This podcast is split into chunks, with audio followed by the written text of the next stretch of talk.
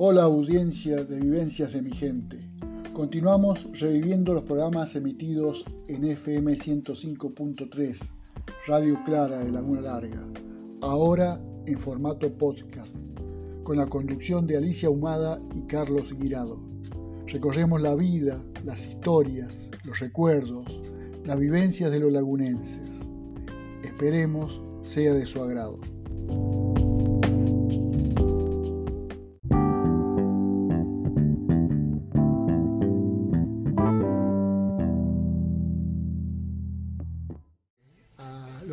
Acá junto a nosotros a. ¿Cómo te gusta que te digan? ¿Leandro o Lele? Eh, Castelo, por supuesto. Eh, la verdad que acá en el pueblo siempre fui Lele Castelo, o sea, así que Lele está súper bien para mí. Cualquiera Eh, que cualquiera, pero yo siento que acá en, en el pueblo me identifican más por Lele y no me molesta en absoluto. Creo que es la identidad mía acá. Así ¿Y que- fuera del pueblo? bueno, fuera del pueblo, mis amigos íntimos me dicen Lele. Y ya en la profesión y todo, Leandro, Leandro Castelo. Leandro. Pero mis amigos íntimos, eh, incluso en otros países, pero si son de, de mi núcleo cercano, me dicen Lele. El nombre artístico, Leandro Castelo. Leandro Castelo, sí. Es decir, nombre personal. que si me cambiaba el nombre, Mingo me mata. así que nunca, un día le hice el chiste y solamente, solamente me miró. Así como iba un ojo. Pero no, no me lo hubiese cambiado tampoco. Pero Fue una mirada así. sí, sí, muy, sí. muy sí, rápida. Sí, exactamente. Bueno, bienvenido y gracias por estar y gracias por este sí eh, tan, tan rápido, porque bueno, fue Bueno. invitarlo a través de tu suegro, de, Sí, sí, de. Oscar Buffoni, que, que hicimos el contacto y él automáticamente habló con vos y vos nos dijiste, estoy, el Sí, lunes estoy. sí, sí, con Así mucho que- gusto. Muchísimas gracias a ustedes por invitarme y perdón por Antonia que No, tenía su entrevista y ahora va a tener su media entrevista. Eh, no te creas, porque bueno, ten- tenemos tiempo, Pepe. ¿Hasta a qué hora nos vamos? a la hora ¿A que qué- ¿A sea. qué hora cortan la luz? Pues pusiste luz, compraste luz, ¿no es cierto? Ah, Ah, bueno, entonces podemos dar toda la noche. Eh, bueno, también eh, recibir a, a nuestra querida Antonia, Antonia Varela. Eh, gracias, gracias por, por estar también esta noche con nosotros. Mira, yo te agradezco a vos, a ustedes que están haciendo el programa, por esta invitación y doble. Y doble. Oh, Doble ¿Sabe qué? alegría. Doble porque me hace recordar eh, caminos recorridos con esta persona que tengo al lado mío, eh, amigo, querido, como Lele. Y saludarlos a todos, buenas noches, Pepe, Alicia. Y, y estoy muy contenta por haberme elegido. ¿eh? Por Poder eh, expresarme todo lo que entre mis 51 años he hecho. Bueno, de verdad nosotros nos la preguntamos, ya No, pero yo ya soy una amada de, los años y de todo, así que Los años está bien, uno los tiene, hay que disfrutarlos y hay que vivirlos. totalmente con hijos grandes, nietos y una familia maravillosa, ¿no? Y amigos del pueblo Mm. que, que me estarán escuchando porque me decían que le mandara saludos, ¿viste? Pero son muchos. Son muchos. Bueno, va, va saludo para todos, por supuesto. Eh, Lele, este para vos. Yo no sé, me muevo con un, tele- con un micrófono, con otro. Que no sé. No sé. Bueno, Pepe, vos organizame. Bueno, hacemos así, vos organizame.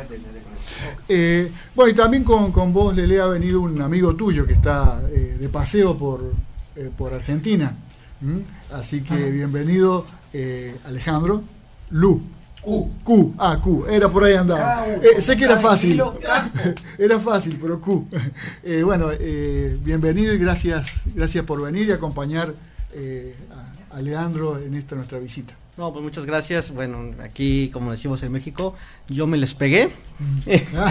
Venía de ley, lo, que- lo quise acompañar y bueno, es una, una amistad que, que se, lo conocí en México y bueno, hace cuatro años se, se ha formado una amistad y ahorita pues bueno, me invitó y pues aquí estamos de, de, de, de, de- de- de pegados, como decimos. pegados. Gracias. ¿Primera vez en radio? Eh, bueno, en sí, como, como tal, algunos trabajos que eh, nosotros, nosotros nos dedicamos a la seguridad en México, entonces hemos tenido oportunidad de presentar algunos trabajos en, En radio. eh, eh, sí, en radio, pero vaya, bueno, son proyectos que se han hecho. en, en proyecto. Así es. Eh, mexicano, nacido en México. Sí, eh, viviendo en México. Vivo en la Ciudad de México, mis orígenes son de origen maya, soy de la parte sur de, de, de, México, muchos lo conocen más por el, el, área de Cancún, por ejemplo, yo soy de Mérida, me ando conociendo su, su hermoso país.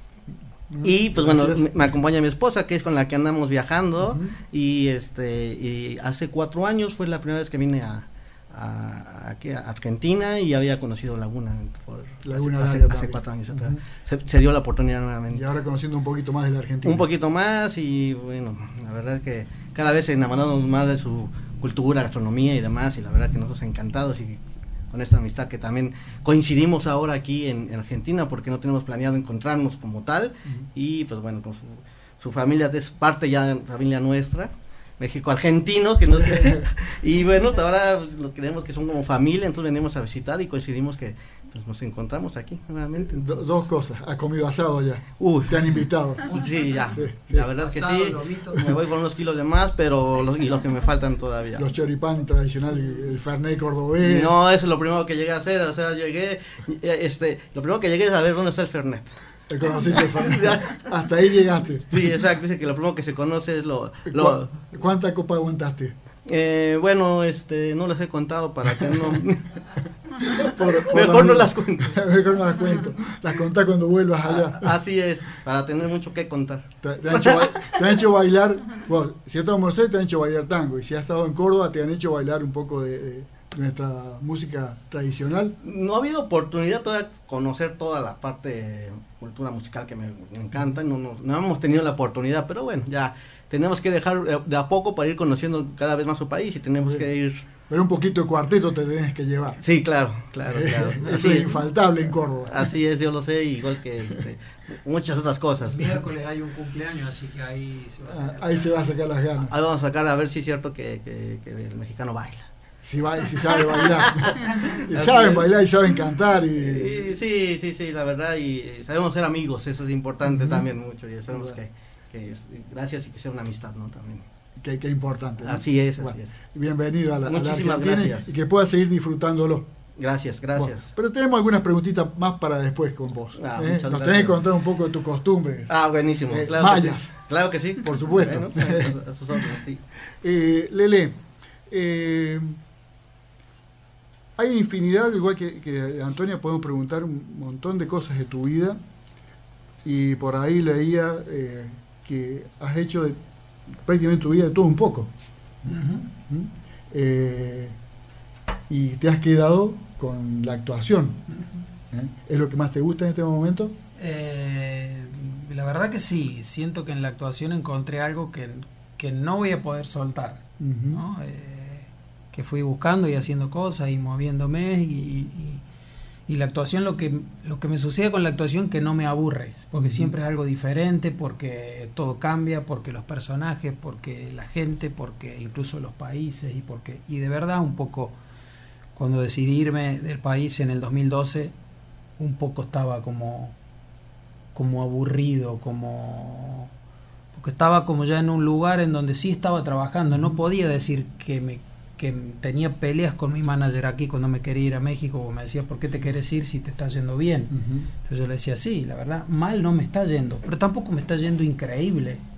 Entonces un poco era eh, ambición, creo, de la buena, porque sentía tal vez que podría estar trabajando mejor.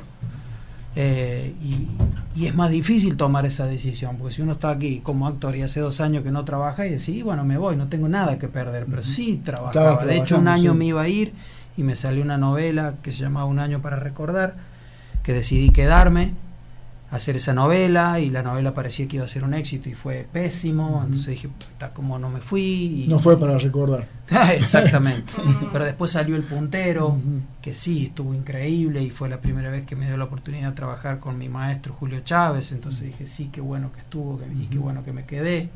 Y al año siguiente ya decidí irme, entonces yo creo que es difícil irse y es difícil irse también cuando más o menos te está yendo bien, porque mi manager me decía, bueno, estás haciendo tele, estás haciendo teatro, estás dando clase, un montón de cosas, pero bueno, también eh, la ambición, como digo yo, de la buena, te hace moverte y decir, bueno, quiero salir de la zona de confort, ya estaba como en un lugar donde esperaba que me venga el trabajo y en donde, y sí me gustaba la idea de volver a empezar, e ir a México a tocar tuk tuk tuk soy tal, algunos me conocían, otros no, y ese, ese, ese movimiento, esa adrenalina a mí me gusta, como de volver a, ok, no soy nadie, arranco de nuevo, a ver si puedo, y empezar... Un desafío, eh, un, nuevo desafío, nuevo, y eso me gusta, porque no me aburre, eh, no me aburre. Sí, y encontraste tu camino. Y encontré mi camino, me encantó y, y, México, yo estoy, digo, México es mi segunda casa, yo estoy súper agradecida porque me abrió un montón de puertas, me obligó a hacer cosas que en Argentina ni loco hubiese hecho. Empecé a conducir, hice algunos trabajos de modelo que acá en Argentina como que siempre me resistí. Y allá, bueno, a veces llegás, no te conoces la necesidad y ok, para actor no hay, pero de modelo sí, bueno, voy de modelo, no sé. Eh, y empecé a, empecé a, a como un poco estudiar el mercado y me di cuenta que yo cuando decidí irme a México ya empecé a estudiar mi acento, empecé a estudiar neutro entonces tenía una ventaja que casi nadie tenía, que todos llegaban, muchos modelos llegaban, llegaban ahí, después querían actuar, entonces bueno, pero para actuar tenés que tener acento, entonces se iban a estudiar el acento neutro y se iban preparando, iban a los castings, se les notaba el acento y demás. Yo hice como el revés, yo me fui preparado, yo, fui, me fui un mes, tuve entrevistas, todo, me volví, preparé mi acento y yo ya llegué con un buen acento trabajado y eso me abrió un montón de puertas. Cuando vos hablas de acento, eh, hablas de un acento eh, que te piden para actuar en tal y determinado lugar. Por ejemplo, Argentina es distinto el acento que tienes que usar en México, distinto en... Si vas, a, si vas a, México con el acento argentino, directamente no trabajas. Tal vez puedas tener la suerte que te digan, uy, justo necesitamos un actor, un personaje que es argentino, que va a ser, pero va a ser 10 minutos y tal vez te jueguen en contra porque ya te ven y, dije, y dicen, ah, este es el argentino, y te cierra una puerta. En México, que México, eh, para los que no saben, México es el lugar donde más telenovelas se graban en el mundo.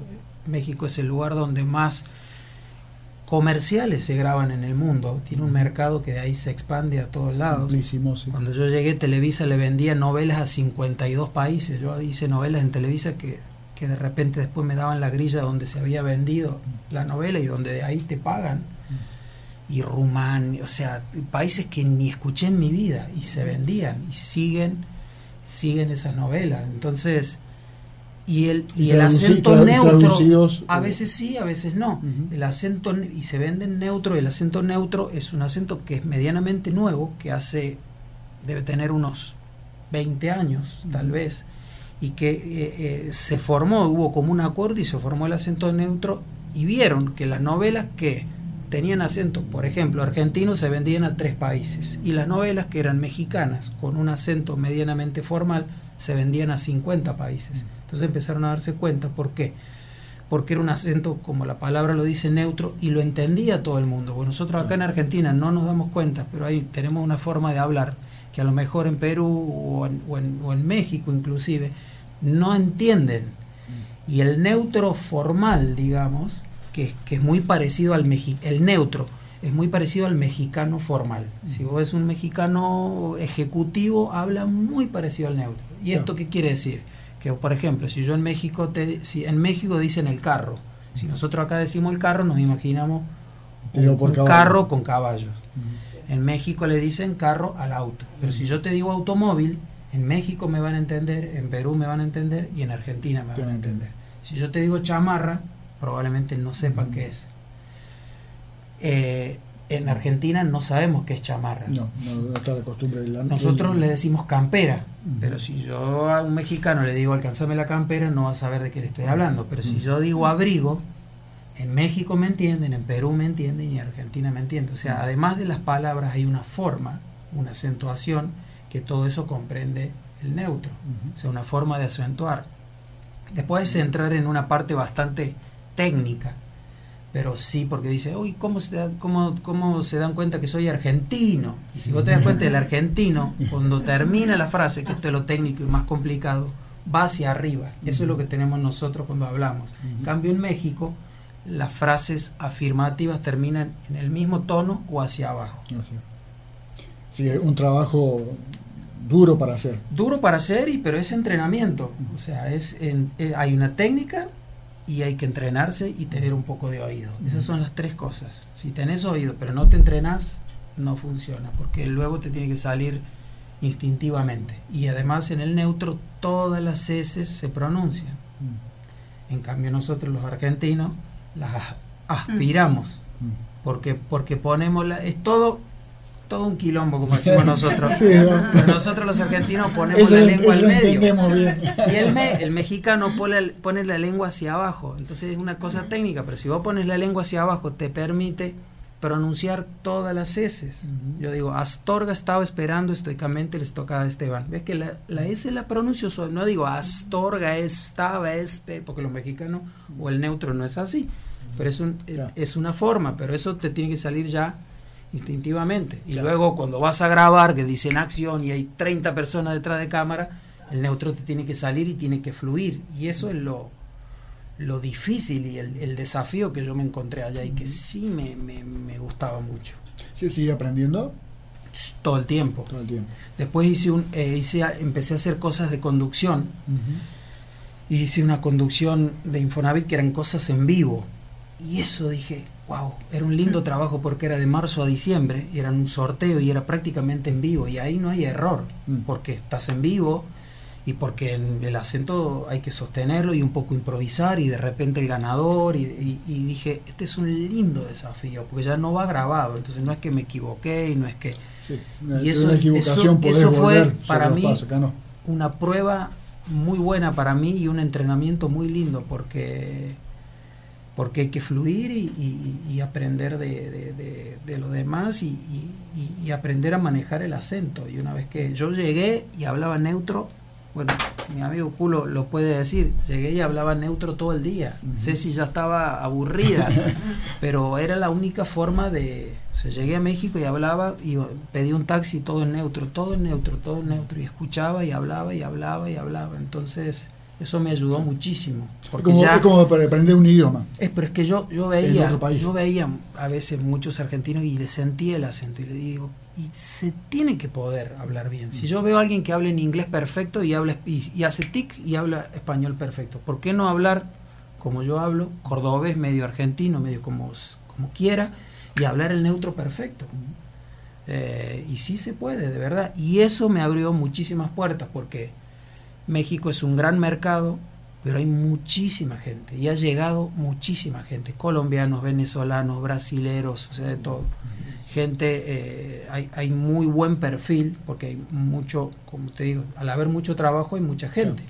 Abierto, eh, México está abierto al mundo. Exacto. Pero por ahí empecé a ver que no había tanta gente de mi perfil con buen acento, que, que pueda hablar como, una- un, un- como mexicano o, o un buen acento neutro. Entonces ahí ya éramos muchísimos menos. Y ahí empecé como a hacer cosas de conducción y empecé a tener oportunidades en novelas, que eso me permitió eh, empezar a entrar a, a trabajar. Ujú. Pero, o sea, de verdad lo que, lo que me sirvió fue la preparación. O sea, literal estar preparado. Y eso es como, como un consejo a todos los que quieran emprender algo, no, no hay mejor cosa que, que estar preparado. Por supuesto. Eh, vamos a ir con, con Antonia. Claro, con mucho si me gusto. permitís. Con mucho gusto. Tengo mucho más para preguntarte. Eh, Antonia, vos que, la- que lo estás escuchando y lo escuchaste cuando era más jo- jovencito, más chiquito, Sí, Eh, mira. ¿se le fue el golpeado cordobés? Yo creo que no. No, todavía no. Sí, por ahí yo creo que lo tiene todavía. Sí, no, ¿Te gustaría Sí, escucharlo como antes? Cordobés, Sí. lo llevamos en el alma.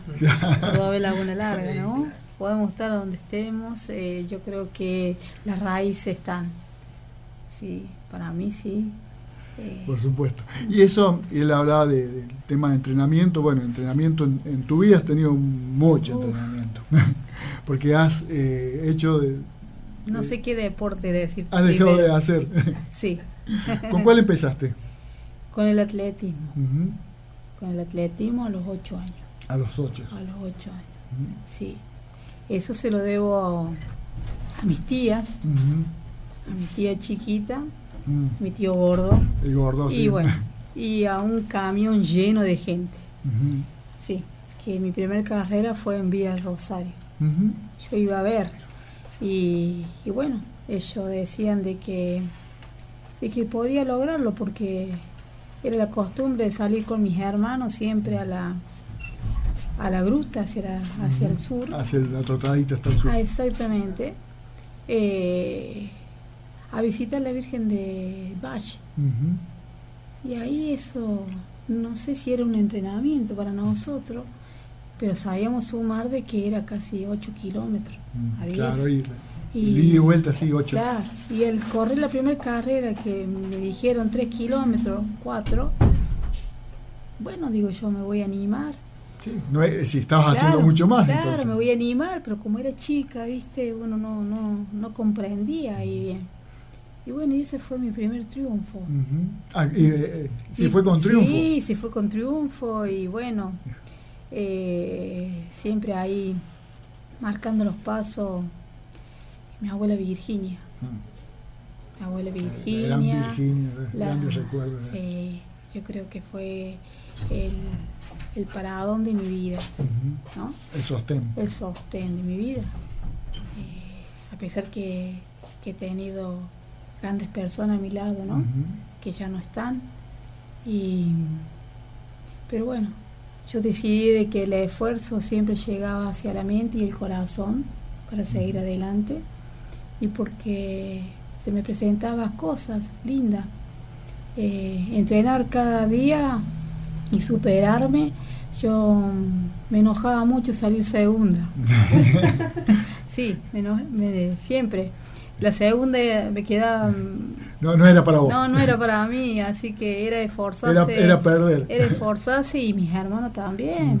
Incluso tengo de quien está al lado mío, de, Lele. En un festival en Santiago Temple, una fotito juntos. Terrible. Con, te lo voy acercando para que vayas viendo. Es de mi hermano Antonio, mellizo, que cuando decían, ya llegó el, íbamos un camión. claro, sí, antes se podía. Sí, antes se podía. los triunfos, los primeros grandes triunfos, ¿no? Eh, que de ahí íbamos a correr los nacionales. Eh, Has estado recorriendo gran parte del país. Eh, Córdoba, por supuesto. Córdoba, Buenos Aires, bueno, sí, gran parte del país. Mi hermana, Mariela.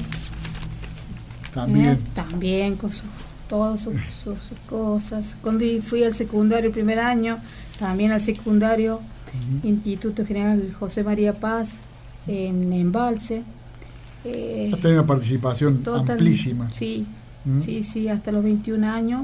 Bueno, acá saliste segundo, bueno. no lo, ese no, lo vamos a mostrar. No me no ese no lo pasemos. Pero ante todo quisiera agradecer esta lámina, esta gente que estuvo en este año, en este año, en ese año. 1984. Exactamente. Centro de Arte Musical, Cuadrini, Gatti,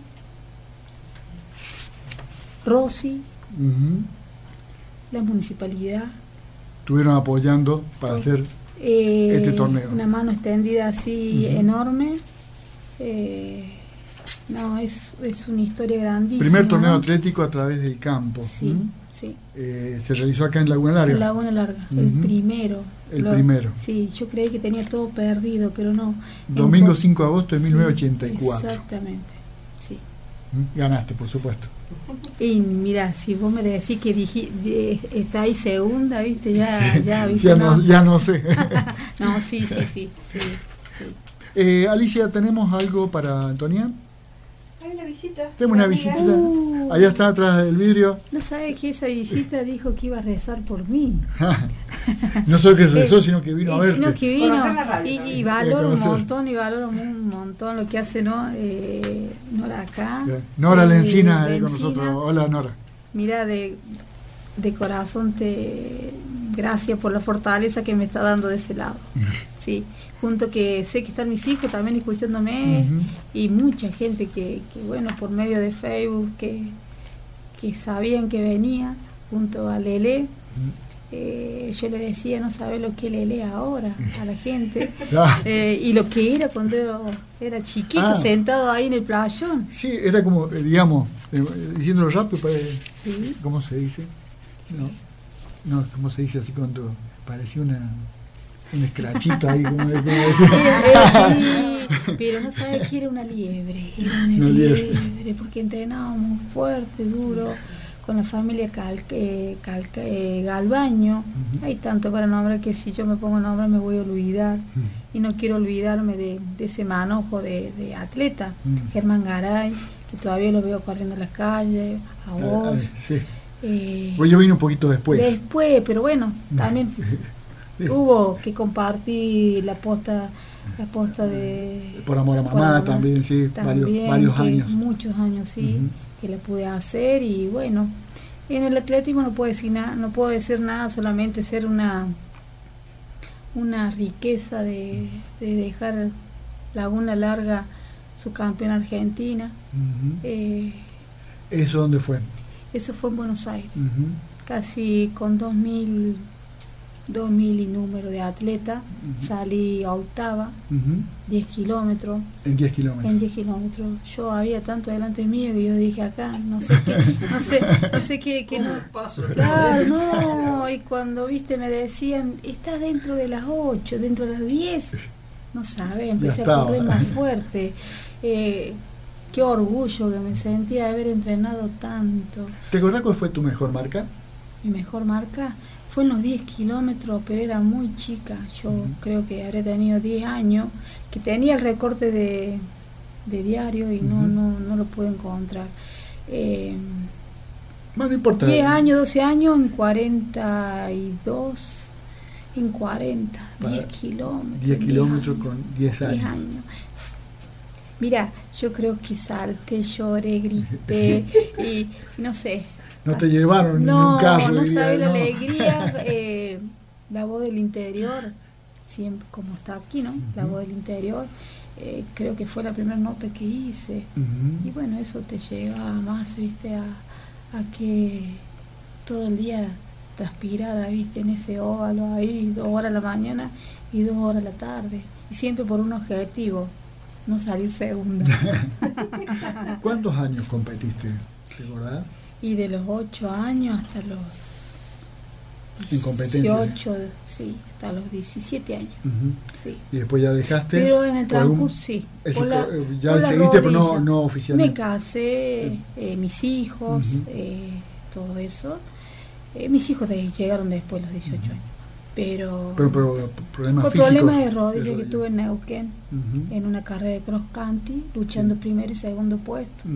No quería como siempre digo eh, mi esfuerzo de entrenar acá es como que lo volcaba todo en, el día de competencia eh, no por, por, llegar a la política no pero tuve el orgullo bien o mal como lo quieran tomar mm, no tuve la, la, dicha de, estrecharle la mano a Menem, conocer a su lema. A, un presidente. A un presidente en La Rioja, con mi segundo puesto. Pero era a nivel, en nivel nacional ahí. ¿Qué tal? Sí, así que esa foto la presté. Viste, que, cuando prestaba, decir, te la van a traer y, no volvió. No volvió más. Bueno, pero, el, quedó, recuerdo del corazón está. Quedó el trofeo, quedó muchas cosas lindas. Por supuesto, por supuesto. Y siempre estamos dejando huellas los atletas en todos lados. Eh, Escribimos las calles porque entre que las corremos, ¿viste? Eh, leemos, cantamos y nos acordamos muy mucho de la familia.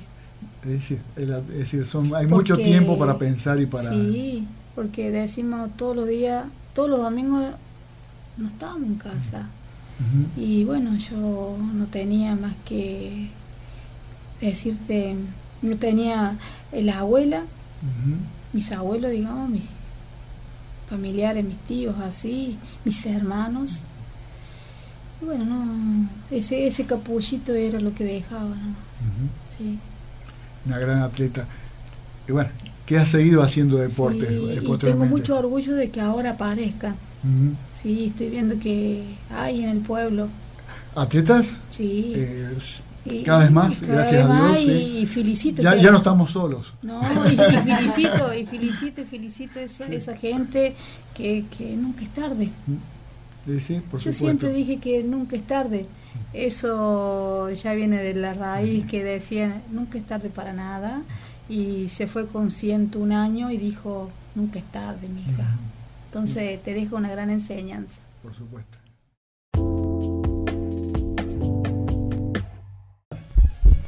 Don Lele. Dímelo, allá. 46. 46 pirulos. 46 pirulos, bien Facebook, te estuve stalkeando, se dice ahora. Ah, ¿Así se dice? sí, Claro, claro. no sé allá, eh, claro, creo que es así. Son te- tecnología, términos nuevos que vamos aprendiendo también. Sí, sí, Nosotros sí. ya estamos más viejitos y bueno, hay cosas que tenemos que ir aprendiendo. 46, como, como dicen, cumplo 20 y con 26 años de experiencia. Yo me de experiencia. Y, y de experiencia, ¿por qué comenzaste con el tema de, de la actuación? ¿Qué es lo que te llamó a empezar a...? Porque eh, tu vida venía por, por otro camino. Venías Sí, recorriendo otro fue- camino. Fui haciendo caminos, caminos. En el 90 y en el 90 fui, bueno, después del atletismo me dediqué al fisiculturismo, Ujú, Campeón argentino. campeón cordobés y campeón argentino en el 90 y campeón cordobés, campeón argentino en el 90. Yo yo ese año y tenía era muy chico, tenía 17 años. Me preparé para el campeonato cordobés y en la misma categoría tenía un año más para para estar en la misma categoría, entonces el plan era salir campeón cordobés, entrenar duro y ir al año siguiente y salir campeón argentino Ujú. hice todo lo que tenía que hacer y yo soy muy enfocado, o sea, yo si me pongo, me pongo y si había que comer 40 gramos de pollo, comía 40 gramos de pollo, ni un gramo menos, si había que dormir 10 horas, yo duermo 10 horas. O sea, es un en régimen muy estricto, muy eh, estricto, el- muy sacrificado, eh, mucho entrenamiento, muy caro.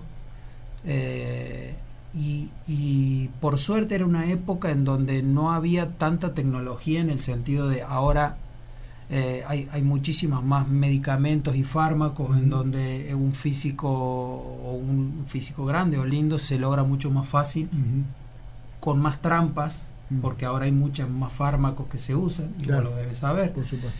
Eh, en esa época no había entonces todo era base de comida y entrenamiento y, y había muy muy pocas cosas para usar entonces El físico que se lograba era genuino.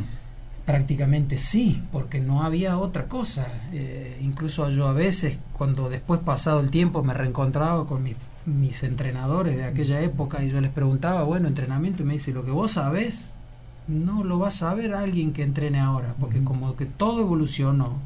Eh, lograron lo mismo que vos, pero con la mitad de lo que vos entrenabas, porque hoy por hoy creció tanto toda la, la- la- la medicina que eso debilitó el entrenamiento y la búsqueda y todo lo que nosotros hacíamos. Entonces me dice, no, no, no, no te creas que hay que se descubrieron grandes entrenamientos porque avanzó mucho desde el otro lado, no to- tanto desde el entrenamiento.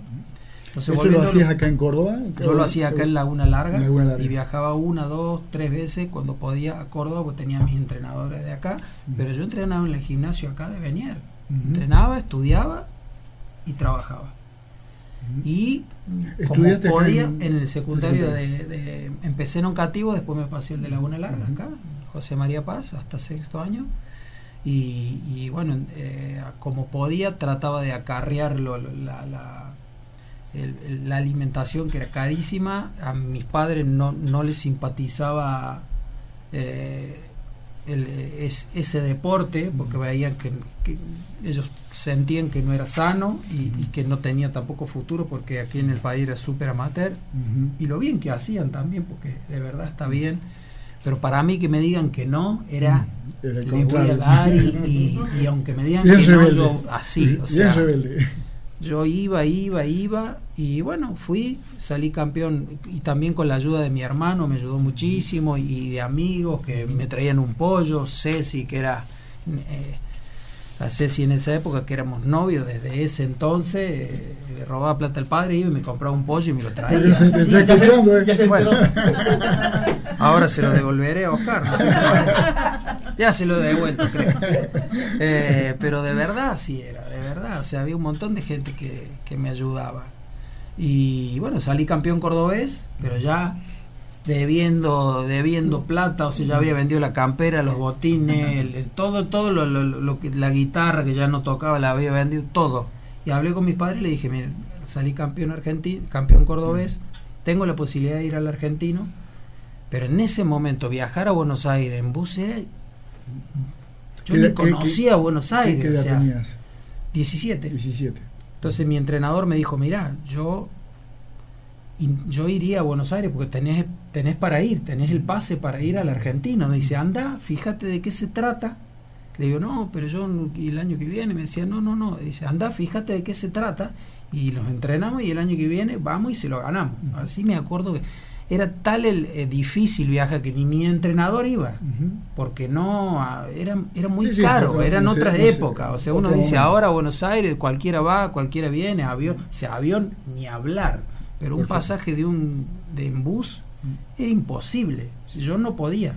Y además la dieta de una semana más.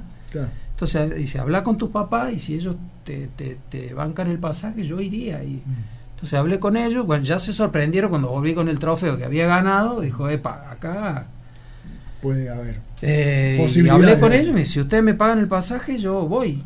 Y bueno, me dijeron que sí, eh, me pagaron el pasaje, seguí toda la dieta como me dijo mi entrenador toda esa semana, volví a ir a Córdoba, qué sé yo, me fui a, a, Buenos Aires al torneo que era en obra sanitaria, por supuesto que en bus, y en esa época no existían teléfonos ni nada, era pegar un llamado y decir llegué y, ya.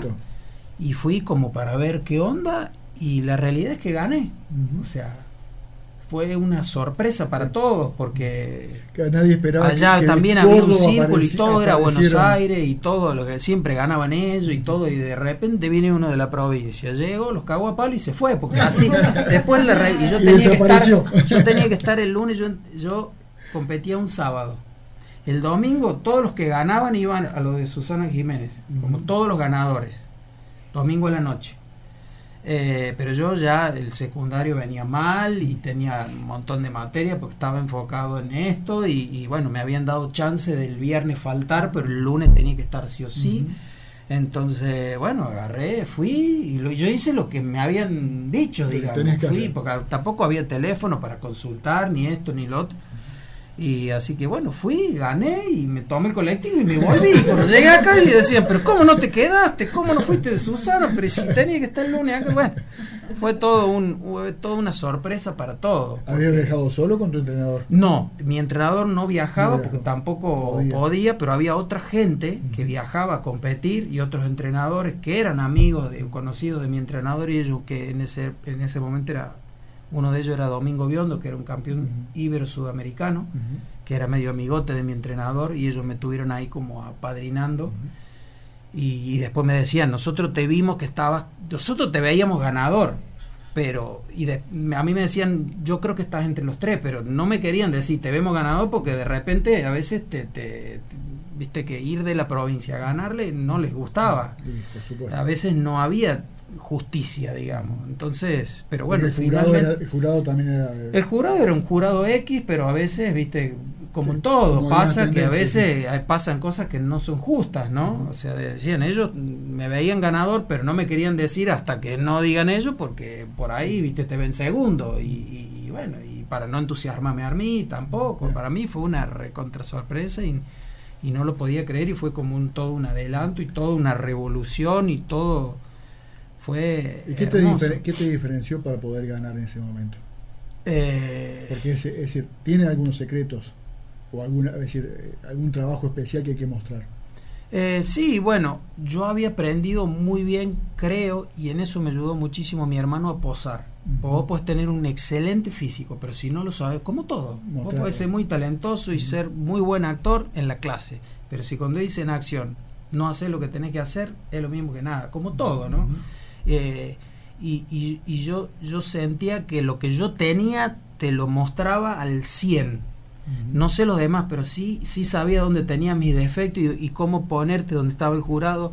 Y, y, y, eso, ellos van viéndote y te van comparando con otros, porque te, y uno ve eh, los demás competidores cómo están, quién está bien acá, quién está bien allá, entonces te empiezan el 2 al lado del 5 y yo sabía que me ponían al lado de tal y yo sabía que al lado de tal estaba muy bien de arriba, entonces cómo me puedo parar y cómo mostrarme para verme mejor al lado de, del otro, o si lo veía que estaba muy bien de pierna, entonces uno, uno tenía como ese, ese foco de, o sabes con quién te están mirando al lado para puntuarte, y ahí es donde depende eso también, de no estar nervioso, de no apurarte, de hacer la pose en el momento que tenés que hacerla, eh, de no pasarte.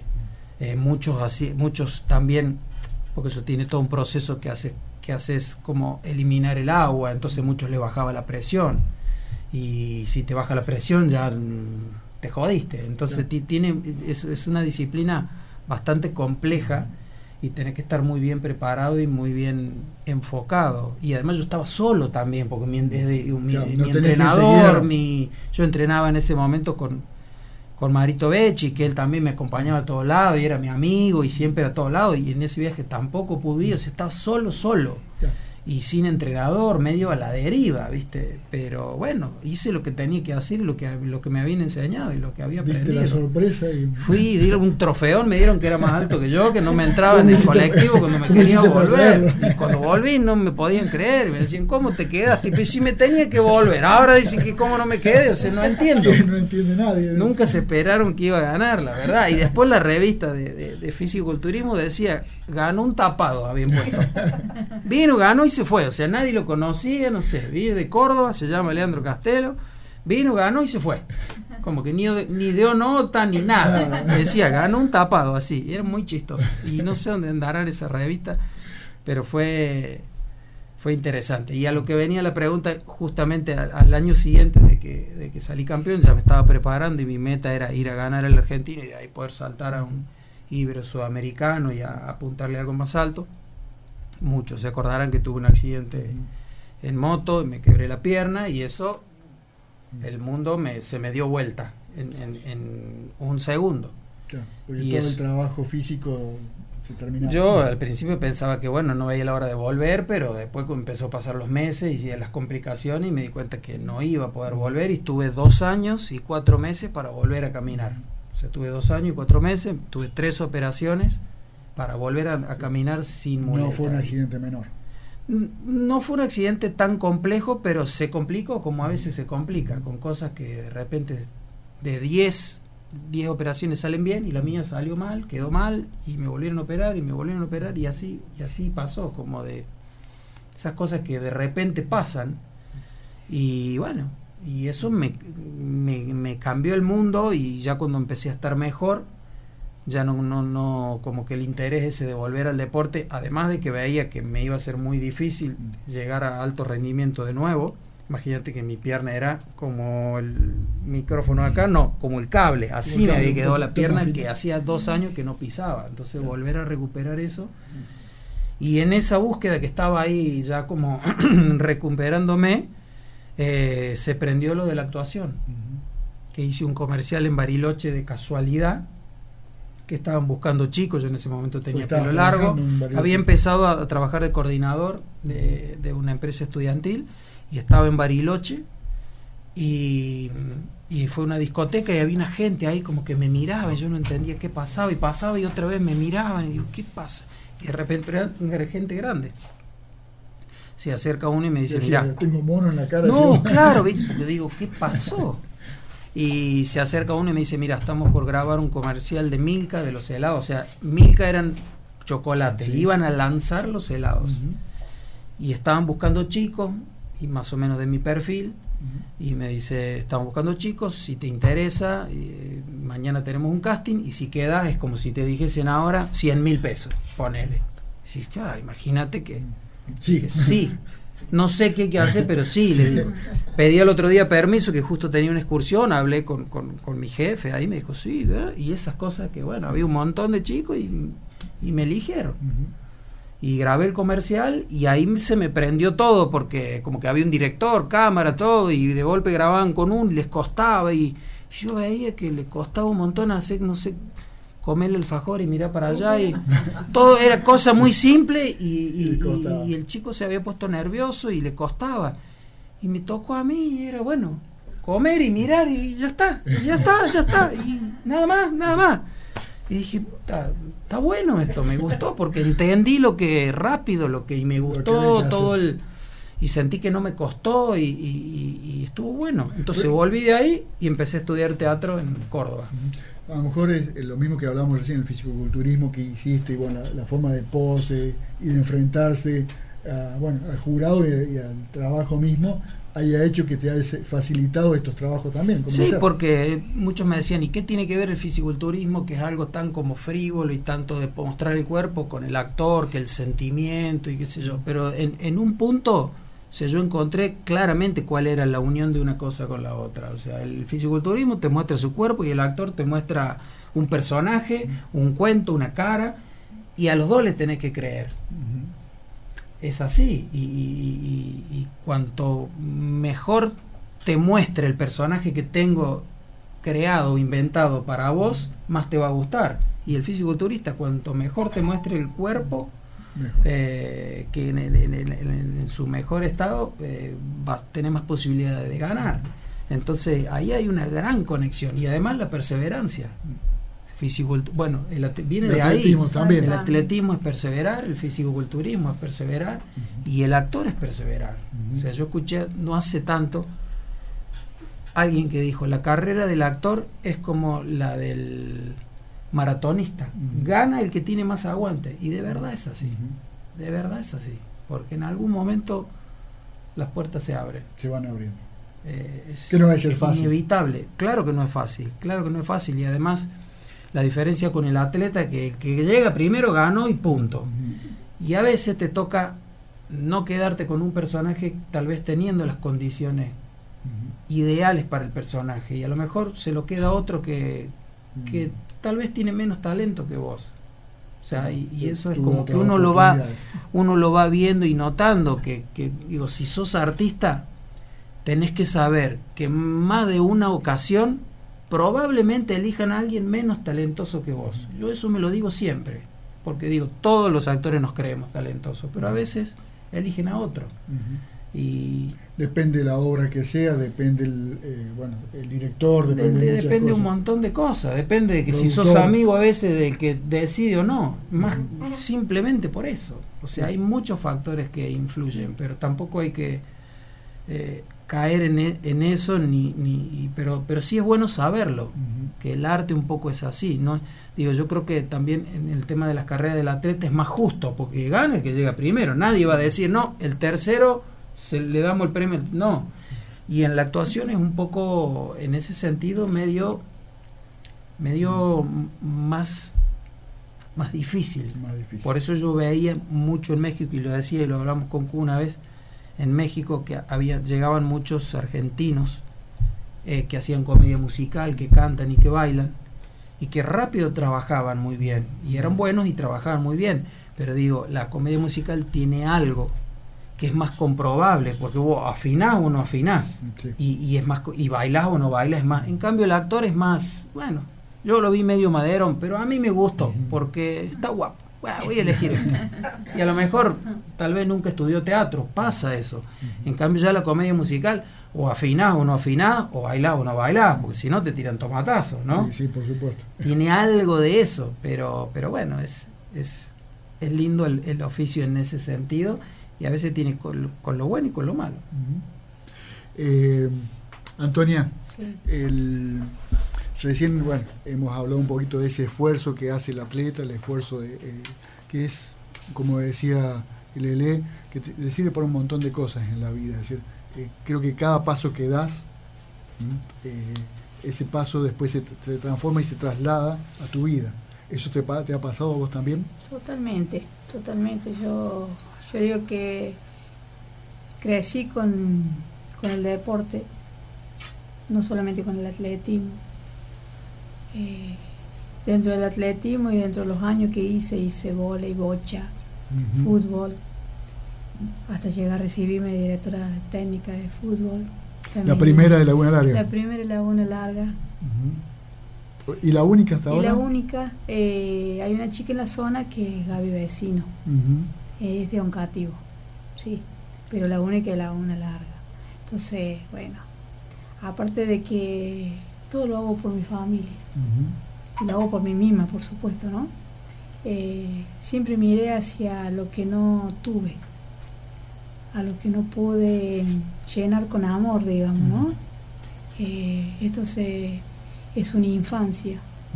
Cuando uno tiene por ahí una infancia, digamos, No tan feliz. No tan feliz. eh, yo creo que después te lo propones y te lo propones y, y lo, y lo logras. Porque mm, me he caído un montón de veces. Y te has Y me he levantado. Y he tenido que llevar algunas acarreando Y también. la tenés muy cerca acá. Y la tengo muy cerca. Y se llama Esa Alicia. caminata que hicimos de Manfredi hasta Laguna Larga. Era una procesión de la Virgen. ujú. Y que no llegaba, me decía. Peregrinación. Y Peregrinación. casi que una, una carretilla tuviste que traerla. Pero ¿cómo que no llegamos? No, acá no hay, no hay, no hay, no hay pozo, no hay nada, hay que llegar. Hay que llegar. Hay que llegar. Eh, Y sí, no, eh, yo siempre me lo propuse y vos también, le decía. Y ella venía, viste, que se me caía y encima se había llevado un bolso tan grande que era como ella. Más pesado el Cargar bolso el ella. bolso y, y decirle a ella con, con fuerzas, ¿no? De que a la Virgen había que llegar. Y llegamos, Y llegar. y llegamos. Sí, Así que- pero en ese camino fue Alicia, te tuvo que traer a Cococho para que pudieras llegar. Y llegamos como dice ella, ¿no, Carlitos? Pero también hay otras anécdotas que Uh. acompañé a Antonia a la gruta de madrugada, era todavía de noche. Corriendo. No, no, descalza caminando. Mm. Tenía que cumplir su promesa y la acompañé. Muy bien. Cumplí. Está bien, está bien. Algo es algo. Sí, que se Para acompañar a los amigos, perfecto. Sí, pero no sabe que de que salí me empezó a decir, y pero que te vas a hincar, que no se ve de, es de noche, Que las piedras, y que las piedras, que las espinas. y que todas esas cosas, ¿viste? Eh, todo Yo es- no sé- todos los pretextos y excusas. no es porque no qué- querés caminar ella. No, no sé que hasta a mí me asombraba de que no hubo piedra, no hubo espina. Yo creo que hubo una mente con mucha fe y que gracias a esa fe que llevo siempre incondicionalmente, estoy como estoy y a dónde estoy. Y puedo decir que quizá de este año estoy, estoy, digamos, esa Antonia que aflojaba, entré con, con mucha fuerza este año, porque logré una mochila muy grande sacar, ¿viste? De la infancia. Y esa mochila que cargaba fuertemente, que a veces destruye cosas, ¿eh? destruye el crecimiento, no el crecimiento, sino el abrazo, el beso de los hijos, el poder decir, esa mamá tiene que estar fuerte y no lo estaba, eh, lo logré. Me falta medio pasito más para terminar de lograr. Muy bien. Sí. Está- Para está poder bueno. ayudar. Sí. Sí. Eh, para lograrlo poder- después de, de toda una vida. de toda una vida y el preguntar ahora por qué tantos años, ¿no? Y yo calculo que todo llega a su tiempo. Claro. A veces ese mismo encierro que uno se pone de, de toda la problemática hace que te cueste mucho más salir. Es difícil, es difícil. eh, yo a esto se lo debo también a, a Naría, mi psicóloga, mi psiquiatra, a mi madrina Esther Saluzzi, Mm. que no me dejaba, no me aflojaba de mandarme a los lugares de ayuda. Eh, y le va a servir, cuando yo termine esto, le va a servir a mucha juventud que no puede hablar, que nunca es tarde. Que Y cuando un hijo tiene algo, yo lo único que le pido que se arrimen y escuchen, que le presten atención que, que si por algo esa persona está como está, porque hay igual, y que nunca es tarde. Que puede estar escondido, guardado y esperando. Eh, sí, que quizás a veces no los preguntamos porque decimos, ah, los papás, y porque, no, viste, pasan tantas cosas que salen, que llegan, que la hora, que lo otro. Fijémoslo un poquito más en los hijos y que mm, aprendamos a escucharlo siempre. Tienen mucho para decir.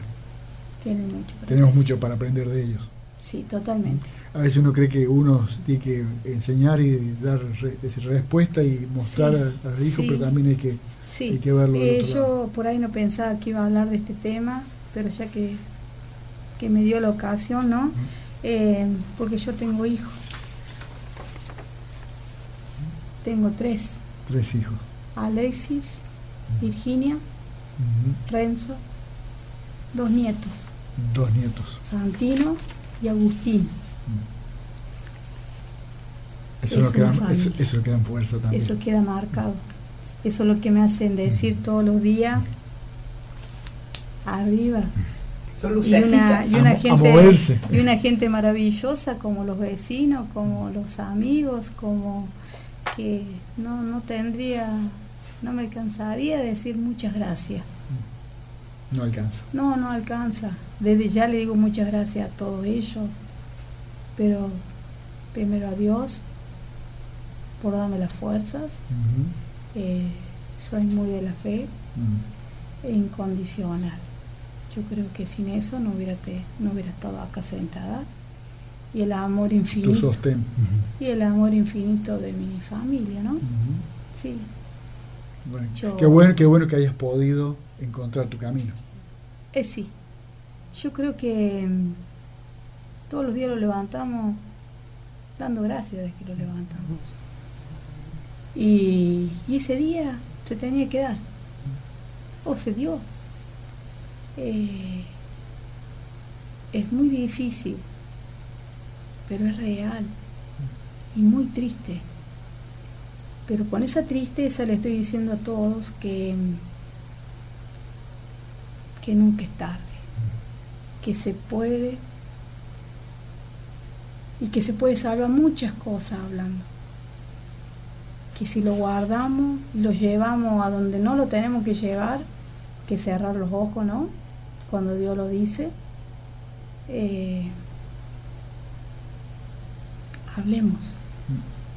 Hablemos porque no sabe qué paz que tengo y qué libertad que tengo. Eh, gracias a todos los abrazos y afecto que tuve desde que yo me siento distinta. Te lo digo sinceramente y de corazón Por supuesto. a los que están aquí y a los que me están escuchando. Eh, gracias por los que me pusieron un oído en el momento más difícil. Eh, pero voy a salir adelante. Y yo quiero que esa gente que no se anima, que se anime. Que se anime. Y que nunca es tarde, para nada como así tuve tiempo para poder estudiar tantas cosas que tengo aquí, cambiando un poco el tema, ¿no? Eh, como Corazón Gigante, los chicos del barrio, que amo.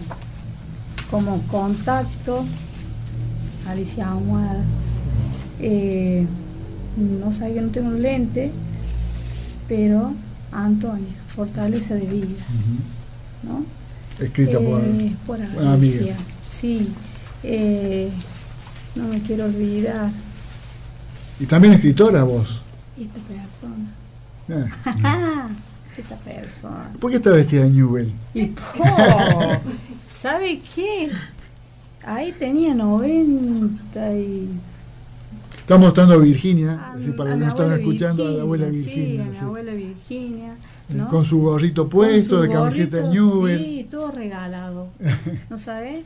Eh, bueno, ella fue una fanática.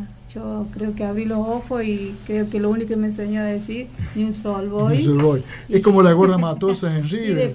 y defendía Estaba a todos, primera. sí, y defendía a todos los jugadores que no le fueran a hacer nada.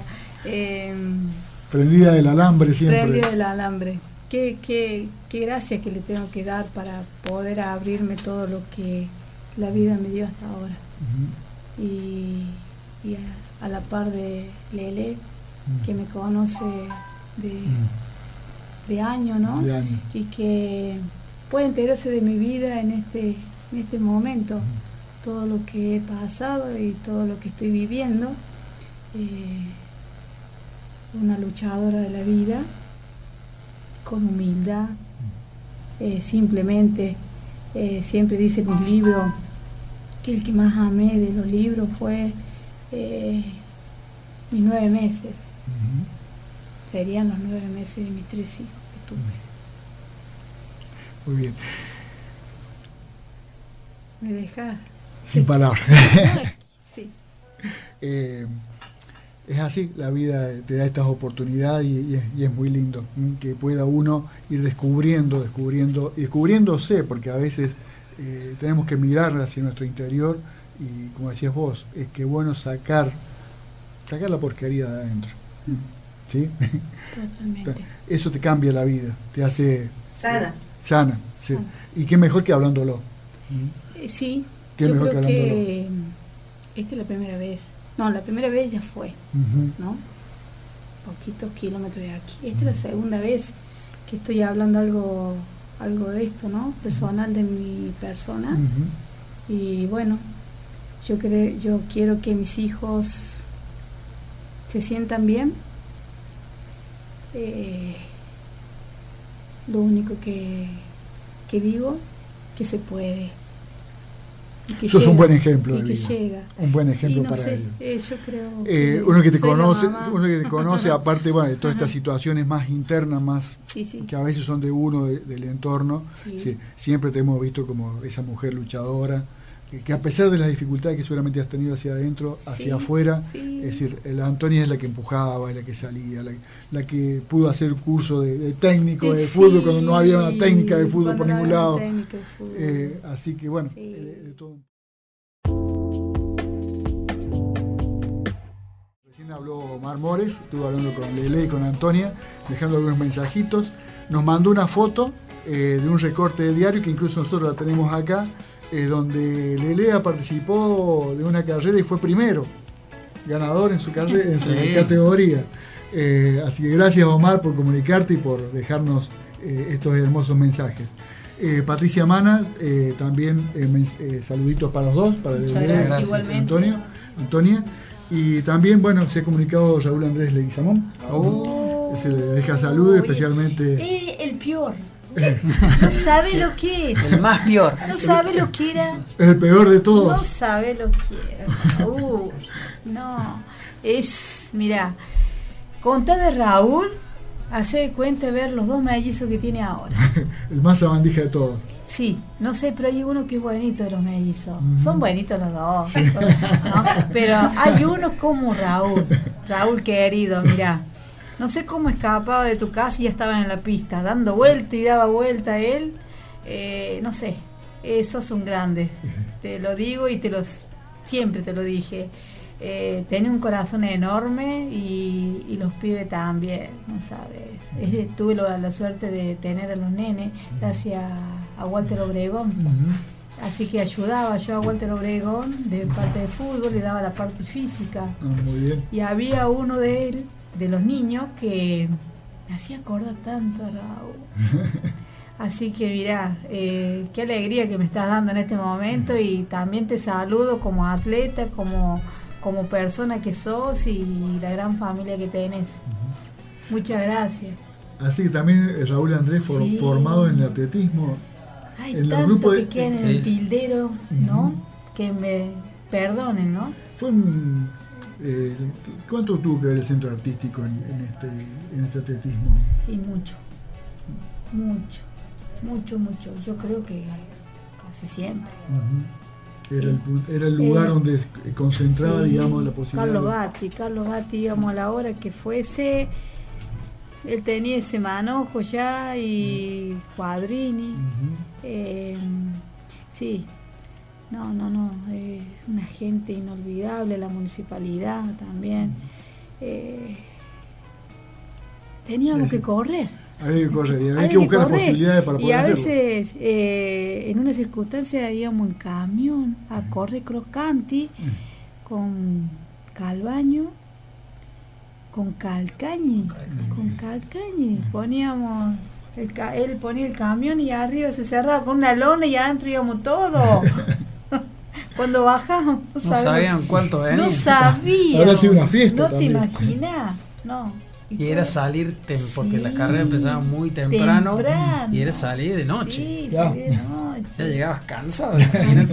Encima había que correr y ganar. Totalmente. Esa era, la- otras es- épocas. es una familia, la familia del atletismo. ¿Eh? Como que es como decir, eh, ¿cómo me gustaría que volvieran los, las Olimpiadas, las Olimpiadas del barrio? ¿no? Barriales. Barriales, las que unían muchas familias, tanto en todos los deportes, de todo, ¿no? Eso era muy lindo.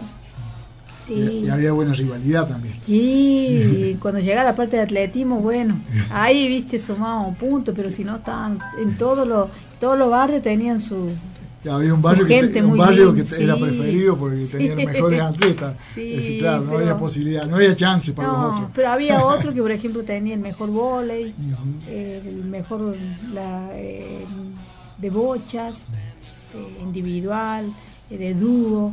No, no, no, había de todo, pero en las cuatro cosas vecinales. Bueno, el Omar More nos, nos acota también que, aparte de los camiones, en el colectivo de Walter Libra, que viajábamos también. También, Walter Lee. El famoso colectivo de Walter. Sí, mira, como lo, viste, uno no quiere olvidarse de las cosas. Entonces por ahí uno dice, no, no vamos a entrar a dar nombre, pero si no damos nombre a algo, no, no podemos continuar. Es así. Eh, Lele, eh, esta charla que, que se, se viene dando seguramente te está trayendo muchos recuerdos de tu infancia.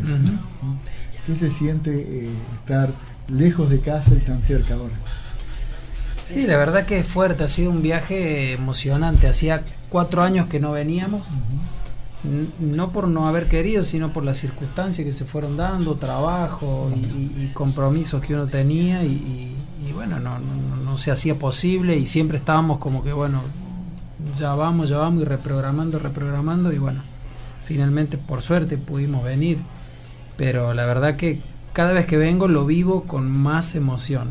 O sea, de verdad, cada vez que, y te lo decía antes de, de empezar, que charlábamos, cada vez que, cada vez que uno se va haciendo más grande, siento que, que, que más que nunca Te dan ganas de volver. un- uno eh, es de la una larga o de las raíces o de, o de- y, y- y hay algo que ha ido que ha ido madurando hace poco más de un año te diría empecé a grabar un programa de autos porque vos sabés que a mí siempre me apasionaron los autos y la moto y es algo que nació de aquí de, en Laguna Larga y aquí un poco lo aprendí a hacer y, y- y es algo que, que me ha apasionado toda la vida.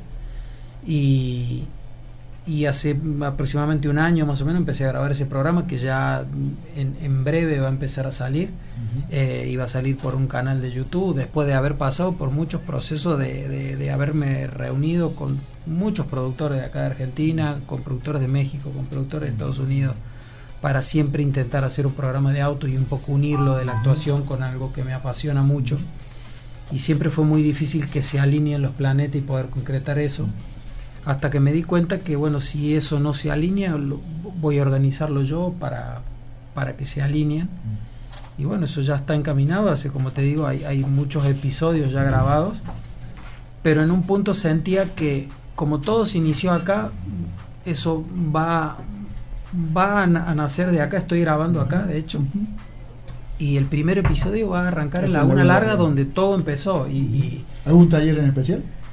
Eh, Eh, podemos no, tener- no, no. Voy, voy, voy a grabar cosas de. voy- estoy grabando cosas del pueblo y cosas con autos. Eh, puedo- esa primicia no, y- y va, no, va a haber como una recorrida en todos los lugares donde a mí me, me, me influyeron, digamos. Eh, sí te voy a dar una primicia que, que el, el canal se va a llamar Magic Custom by Lele. Y en esto venimos a lo, a lo que decir, por primera vez voy a, digo, porque creo que tenía que ser así, porque creo que Lele empezó con los autos y, y- y- y- y empezó acá en Laguna Larga, y por eso decidí que sea así. Eh, y tiene Sí. que ver con las raíces, ¿no? Claro. Como que llegó el momento en donde eso ya maduró y, y, y por eso así se va a llamar el canal y por eso así se va a llamar la marca y por eso decidí que tenía que empezar acá donde, donde todo empezó eh, y donde aprendí este hermoso oficio de los autos y de las motos que hasta el día de hoy nunca lo pude dejar, a pesar de que tuve un accidente en moto y que estuve dos años con muleta. Es una, es una pasión que le llevo tan adentro que, que aunque me obligase no podría dejar de andar en moto porque me apasiona, si no es como no, no, no podría. Entonces, eh, un poco tiene que ver con esto, con volver a las raíces, con volver y por eso va a ir Lele en el, en el sello porque ese soy yo. Mostrar ahora que eh, Leandro Castelo no es solo Leandro, es Lele. Claro, exactamente. Y unir esos dos porque me parecía como que si, si meto, yo no soy mucho de abrir mi vida privada en, en, cuanto a, acerca del actor. Sí, porque tampoco, es, tampoco, es, fácil claro, tener ese, esa vida privada. Exacto, pero si le iba a dar lugar a, esa parte de los autos y las motos, de, esa pasión que tengo hace muchos años, ¿por qué no darle lugar también a Lele, que, que es el que, con el mundo de los autos, a mí de verdad me conocen como Lele? Y por ahí dice Leandro, que Lele, ah, Lele, porque de verdad me conocen. Entonces digo, tiene que ser genuino y, y me gustaba que, que el canal va a empezar con episodios desde acá, desde la una larga, donde todo empezó. Y, y, por eso también el viaje tenía que ver con eso. Eh, y que a veces, lo, lo, que digo siempre, a veces eh, los pueblos, los lugares chicos tienen cosas buenas y tienen cosas malas, pero bueno, eh, dejar de lado lo malo y aferrarse a lo bueno, porque a veces vivir en un pueblo en donde no hay acceso a muchas cosas es malo, pero a la vez es bueno, porque si no tenés el repuesto que necesitas, bueno, vamos a arreglarlo y vamos a fabricarlo y eso te da maña a aprender y a contactarte. Yo estoy muy agradecido con muchísima gente que ha aprendido, muchos talleres mecánicos, chapistas, torneros, gente que aprendí y que nos ayudamos. Y, yo lo oficio, mi papá que influyó mucho, mi mamá que, que también es muy es un artista con, con sus manos y, y, y, hace de todo. Entonces todo tiene que ver con eso, ¿no? y aferrarse a eso, que a veces en los lugares donde no tenemos muchas cosas, no quedarse con lo que no hay, sino bueno, no hay, pero lo puedo hacer, lo voy a fabricar, lo voy a arreglar, lo voy a resolver. Y eso creo que, que fue el motor para mí para empezar a aprender eh, todo el oficio, que como te decía, nunca pude parar. De esos primeros trabajos, eh, ¿hay alguno que esté actualmente en Laguna Larga? ¿De cuáles trabajos? De los trabajos que hacía sobre los autos. Eh, sí, sí, claro. De hecho, tengo un auto que, que, nunca, lo, nunca lo vendí, que lo tengo aquí guardado. Y es un auto que lo tengo hace muchísimos años y es una personalización que va a estar en uno de los capítulos y que ese auto lo terminé en el 2006 y nunca... Hay saludos. Hay saludos, sí. Eh, y nunca lo quise vender y siempre traté porque es un poco mi, mi patrimonio, ¿no? y y siempre lo, lo, quise y, bueno y de hecho el, auto que todos conocen que anda mi papá que anda el Mingo era mi auto que yo usaba y yo dije no yo yo y a veces pensé en venderlo para cuando me iba a ir a México y dije voy a tratar de aguantarlo y eso me va a obligar a llegar a México y a salir a, a comerme el mundo para, para no tenerla fácil. Y yo sé que Mingo lo cuida más que yo porque se volví en cuatro años y es es increíble. O sea, está todo como yo lo dejé. Le conté la radio, le digo, anda la radio. No sé, nunca la aprendí, me dijo Mingo. No nos escucha, Pepe. Ah, Mingo un genio, la verdad. O sea, cómo la cuida es una cosa de loco. O sea, llueve y la, saca para que se moje, la enjabona, se vuelve a, se vuelve a enjabar con agua y lluvia, la entra y la seca. O sea, eh, yo sé que está mejor cuidada que si la tuviera yo antes que se me vaya el, mensajito, eh, Sergio Saciloto eh, dice: Hola Alicia, hola Carlos, excelente el programa. Un saludo para Antonia, una gran deportista. Y con Lele tengo grandes recuerdos de cuando jugábamos al fútbol. Claro que sí, ¿Mm? claro que sí. Gracias. Muy buen defensor. Sí, pasaba pelota y no pasaba el jugador. No, era, bueno, era bueno y tenía, yo me acuerdo, yo me acuerdo de todo. Y de repente me pasa mucho que me encuentro con gente y que lo veo que me amagan a saludar y no, y es como que no saben si yo me... Y de verdad yo tengo, muy, o sea, tengo buena memoria y me acuerdo de todo. Digo, no me ha pasado de alguien que me diga, ¿te acordás de mí? No, yo me acuerdo. Obviamente que todos crecimos, todos estamos más viejos, tenemos canas, pero, pero tengo muy, muy... Posiblemente lo que pase, digo yo, que a lo mejor se, me ocurre, como un poco le pasaba a Omar, que dijo, no quise molestarte porque a lo mejor eh, tu vida eh, es decir, artística hace que por ahí haya mucha gente eh, que a través de un autor o de, posar una foto o, de lo que sea, eh, quiere acercarse a vos y de pronto eh, en tu lugar de origen hay gente que por no molestarte no se acerca, a lo mejor eh, no es este caso. Sí, está bueno y eso se agradece mucho. Y también de repente hay gente que piensa que uno pues, o se puede olvidar o se puede molestar o que uno ha cambiado y, de verdad eh, yo sigo siendo el mismo. O sea, yo la verdad no, no, y si no cambia hasta ahora, no, eso tiene que ver mucho de la forma que me criaron y yo sé, yo sé quién soy. Eh, muchos creerán que he hecho muchas cosas. Yo siento que no he hecho nada todavía, que estoy en la gatera, como quien dice, tengo muchas cosas por hacer. o sea, yo no me la creo porque yo sé lo que es esto. O sea, yo sé lo que es la tele, que de repente hoy estás allá y en dos meses no te conoce nadie. Yo ya lo sé. Eh, sé cómo funciona. Entonces, siempre los pies en la tierra, siempre tranquilo, con un día a día. con trabajo. Eh, no hay que no hay que creérsela porque de verdad no, no es bueno para nadie, ni para vos ni para el que te rodea. Entonces siempre, y, y por eso siempre me gustó también alternar mi profesión de actor con otras cosas, porque te hace ver el mundo. O yo tengo amigos actores que solamente viven de la actuación, que tienen amigos actores y productores, y que de verdad medio que no conocen el mundo. Y entonces, y yo... Se pierden un montón de cosas. Yo tengo amigos actores que solamente tienen amigos actores y productores y, están como, como decimos en México, están como en ese pedo solamente. Y a mí, yo, yo me yo, yo voy haciendo amigos de acuerdo a si yo pego la, onda. La nube de pedo, Tengo amigos. No, la nube de pedo están los otros, digo, de que, de, en esa nube de, de, los actores que, que, que, viste que tienen un trato especial y que muchas cosas son de determinada manera. A mí me gusta ser, yo soy un ser humano y me gusta por eso digo, eh, nos conocimos con Alejandro y, él no tiene nada que ver con el ambiente artístico, pero pegamos, pegamos onda. O sea, es un ser humano que me, cayó bien como muchos y yo voy haciendo amigos en el mundo, no por la profesión, sino por la calidad humana, porque eso me hace a... Y, y con él recorrimos prácticamente todo México, él es un excelente anfitrión y hemos ido a lugares donde mucha gente no ha ido. Y yo dije, yo quiero conocer Tepito y él me llevó y conocí porque ese es el México, no el de las telenovelas, de yo quiero conocer, digo, eh, Tepito que es uno de los lugares como si te dijese la salada de aquí. Y a ver qué, qué, de qué se trata eso. Y eso le digo, eso es lo que me interesa de, de la vida de, y estar como atento a eso, ¿no? En el, y eso es lo que te decía que me gusta hacer otras cosas, hacer, trabajar cosas con auto, conocer otra gente. Y eso te, te, te da otro vuelo también como actor, porque de repente escuchas al mecánico, escuchas al proveedor del mecánico, escuchas al, al mundo y ves relacionarse a la gente de otra manera.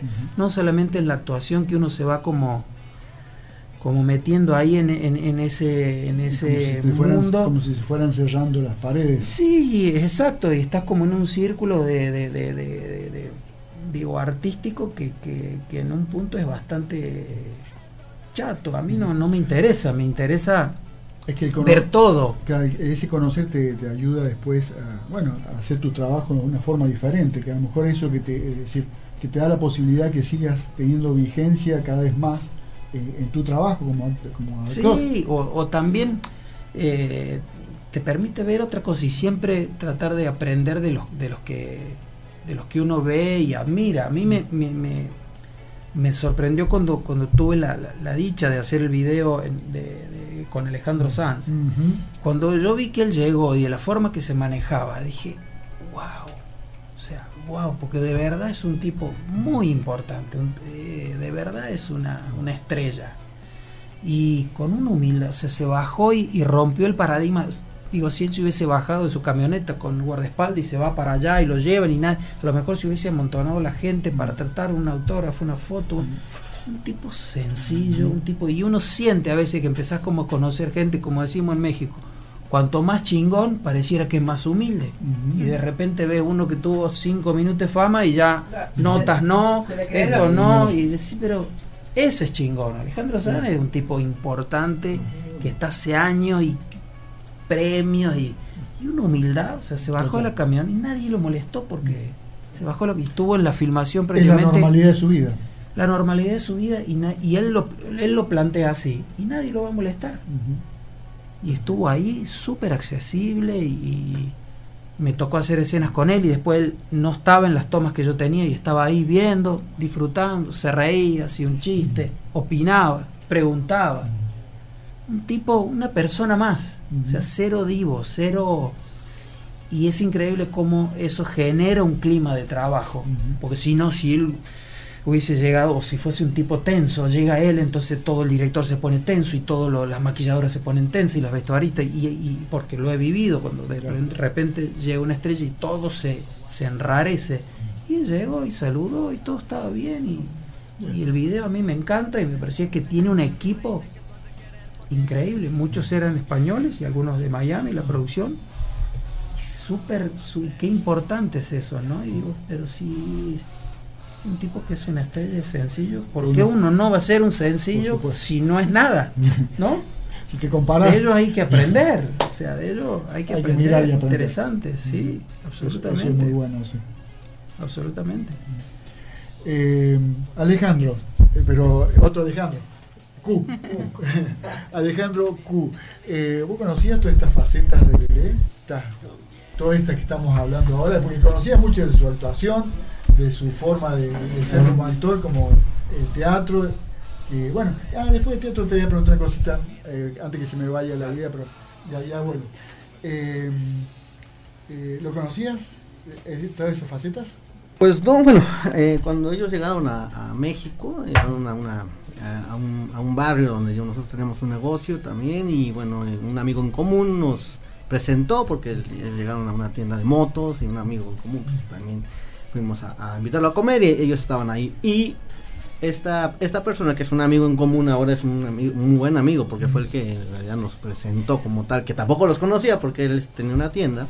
Eh, nos dijo, les tengo que presentar a una pareja, porque llegó con, con Ceci y dijo, una pareja que tienen que conocer de México y, y él en ese momento, eh, mi, amigo, pues él, era soltero en ese momento, dice, van a, tienen que conocer una pareja que mexicanos amigos míos, los tienen que conocer, son buena onda, así como decimos allá. Y llegamos y me dice, mira, ellos son nuestros amigos y te los presento y con toda confianza, lo que ya, pues medio que medio que platicamos un poco, pero bueno, ellos la primera vez en México, como que conociendo la gente y es diferente cuando uno va a un país y te pueden decir que es buena onda, pero no, no, pues no, confías y de repente con tantas noticias y cosas que se escuchan de todo el mundo, México en ese momento, pues es diferente. confiar a la gente, confiar en la gente es muy, muy, muy difícil. Sin embargo, pues como tiramos buena onda, no, yo no, no tenía ni idea, no, no conocía su faceta, la parte artística, de hecho es la parte que que en ese momento, pues nosotros me, voy, enterando en este momento. Después de cuatro años me voy enterando ahorita. No, no, no, no. Ah, yo, ya que no ha visto nada de lo que hace. No, hasta ahorita me, voy enterando y no, ni, ni, idea. No. Entonces empezamos como, como a pasear en México, nos invitamos como a salir, conocer. México es eh, tan rico en costumbres, culturas y todo, algo que tienen que somos muy anfitriones, tratamos de cuidar eh, siempre, o que conozcan y que si ustedes se sientan en casa, entonces así los empezamos a ello, a tratar como familia, y empezamos a llevar, que conocieran, que vieran lo que es México, y pues bueno, ahí empezamos a, hacer esa, amistad. Mucho tiempo después, bueno, ya conociendo a qué te dedicas y todo, ah, como que, bueno, yo me dedico a, a este tema, yo lo mismo, pero pero pasó como a segundo término. Aquí el primer término fue como, como la amistad y como un poquito fue creciendo esa, esa parte este, de, amigos, ¿no? Y pues así como se fue dando, pero no, la faceta de artista no, no la no, no, conocía. No, no, no, no la conocía. No. ¿Has visto el videoclip de que ha hecho actualmente? Pues bueno, él está en sus redes sociales bien, activo y él sube en todo momento y pues bueno, como Entonces algo has visto de él. algo, sí. Algo conocido. Sí, sí, exacto. ¿Cómo es el México profundo, digamos, el México desde adentro, el México nativo? Pues bueno, México este caracteriza, somos un país eh, de cultura indigenista, rico en todo lo que son nuestras costumbres, nuestras raíces, en, rico en gastronomía, rico en este, en recursos naturales y bueno. Y México, México es eh, un país noble, es un país anfitrión, es un país que totalmente eh, ha luchado desde ceros, ha empezado, lo ha sido, ha sido conquistado, ha sido saqueado, ha sido mal organizado como de repente Latinoamérica estamos mal, ¿no? Pero ha sido así, sin embargo, siempre nos ha caracterizado. Vapuleado, diríamos nosotros. y, y- y nosotros siempre nos hemos caracterizado en seguir adelante, adelante, adelante, como hay que darle a la, a la vida, que seguir adelante y no, no se deja uno caer. Sin embargo, siempre está uno en la lucha de, de tratar de ser mejor. ¿no? Eh, México con esa nobleza, con esa riqueza, con esa grandeza en, en su gente es lo que le ha permitido pues, salir. ¿no? Eh, nosotros vivimos mucha parte eh, en México de- de- del turismo, ¿no? entonces tratamos de de que siempre la gente conozca más, somos muy orgullosos de nuestras raíces, raíces indigenistas, por ejemplo mi apellido es Q, mi apellido es, es de origen maya, ¿no? Entonces eh, a nosotros es un orgullo tener una- un, un- una- un apellido de, de este origen, entonces eh, que no se pierdan esas, esas costumbres, esas raíces, eh, estamos, se está tratando en las escuelas a los niños que, que- que hablen la lengua nativa, pero también que la, la den a, a entender, que... ¿Cómo sería? eh, eh, ¿Tenés algo para decirnos en maya? Uy, eh, Para traducirlo después. eh, ni- ni- Que eh, no sea mala palabra. que no sea mala palabra porque es lo primero que uno no pues este nivo es eh, gracias nivo eh, eh, por ejemplo eh, eh, Huascabalic es algo como como, como eh, buena, eh, ¿cómo están? Y podríamos contestar Nivo, ¿no? Por ejemplo, ¿no? ¿Te ha gustado Laguna Larga? Pero en maya, decímelo. ¿Qué es lo que más te de Laguna Eh, no, mm, bueno, es medio complejo porque no, no, no, no tengo todas las palabras para poder traducir, ¿no? Pero es como, como, este, si no es, eh, pues cabalí, que es, un- tipo, ma, malo, Laguna Larga. Hola, hol- hola, hola, buenas noches, Laguna Larga. Hola, buenas noches. Malo, Laguna Larga. maloquín, No que, sean muy loquitos, no. Más loquín no. Maloquín. Más loquín que él no creo, que Lele no creo. Exacto. él sí de Laguna Larga más loquín. Ah, ah, bueno. Así es. Eh, ¿qué, qué diferencia hay eh, como pueblo eh, entre el azteca y el maya? ¿Hay diferencia entre ustedes? Eh, ¿Se notan esas diferencias? ¿Hay como un tipo de enfrentamiento o cada uno es un pueblo diferente que hace lo suyo? Pues es casi todas las culturas este, mexicanas están unidas. Hay creencias, ¿verdad? Prehispánicas que, que era un solo Dios, que él estaba... eh, Prehispánicas. eh, prehispánicas, sí, totalmente prehispánicas, que el mismo Dios de los aztecas, que de los mayas, que de los toltecas de diferentes regiones, es el mismo. Por ejemplo, hay un punto importante, en la época, los aztecas tenían un Dios que se llamaba Quetzalcoatl, eh, significa serpiente emplumada. Y ese dios eh, ma- azteca fue el mismo dios de los mayas que se llama Kukulcán, que significa serpiente emplumada, ¿no? Entonces, casualmente, como, como también dicen, las pirámides están todas unidas, ¿no? De Egipto y tal, y, o sea, es como que una, son, eran culturas cósmicas, prehispánicas y cosas muy, de mucha cultura, ¿no? Pero Como un dios en común, digamos. era como un dios en común en ese aspecto. Entonces, hay mucha similitud en, en- en los dioses que, que- prehispánicos y eh, los podemos encontrar en las diferentes regiones, ¿no? La forma de hablar es diferente en cada región. Eh, en la época prehispánica, pues bueno, el azteca era, hablaba náhuatl, en, en- en el sur maya, en Oaxaca, este no sé, otro, ot- otras lenguas diferentes. sí, Entonces es diferente, pero los dioses eran muy, muy en común, ¿no? muy común dios de la lluvia, cre- en época prehispánica creían que los dioses eran naturales, la lluvia, el sol, la tierra, ¿no? Y se hacía un tributo, ¿no?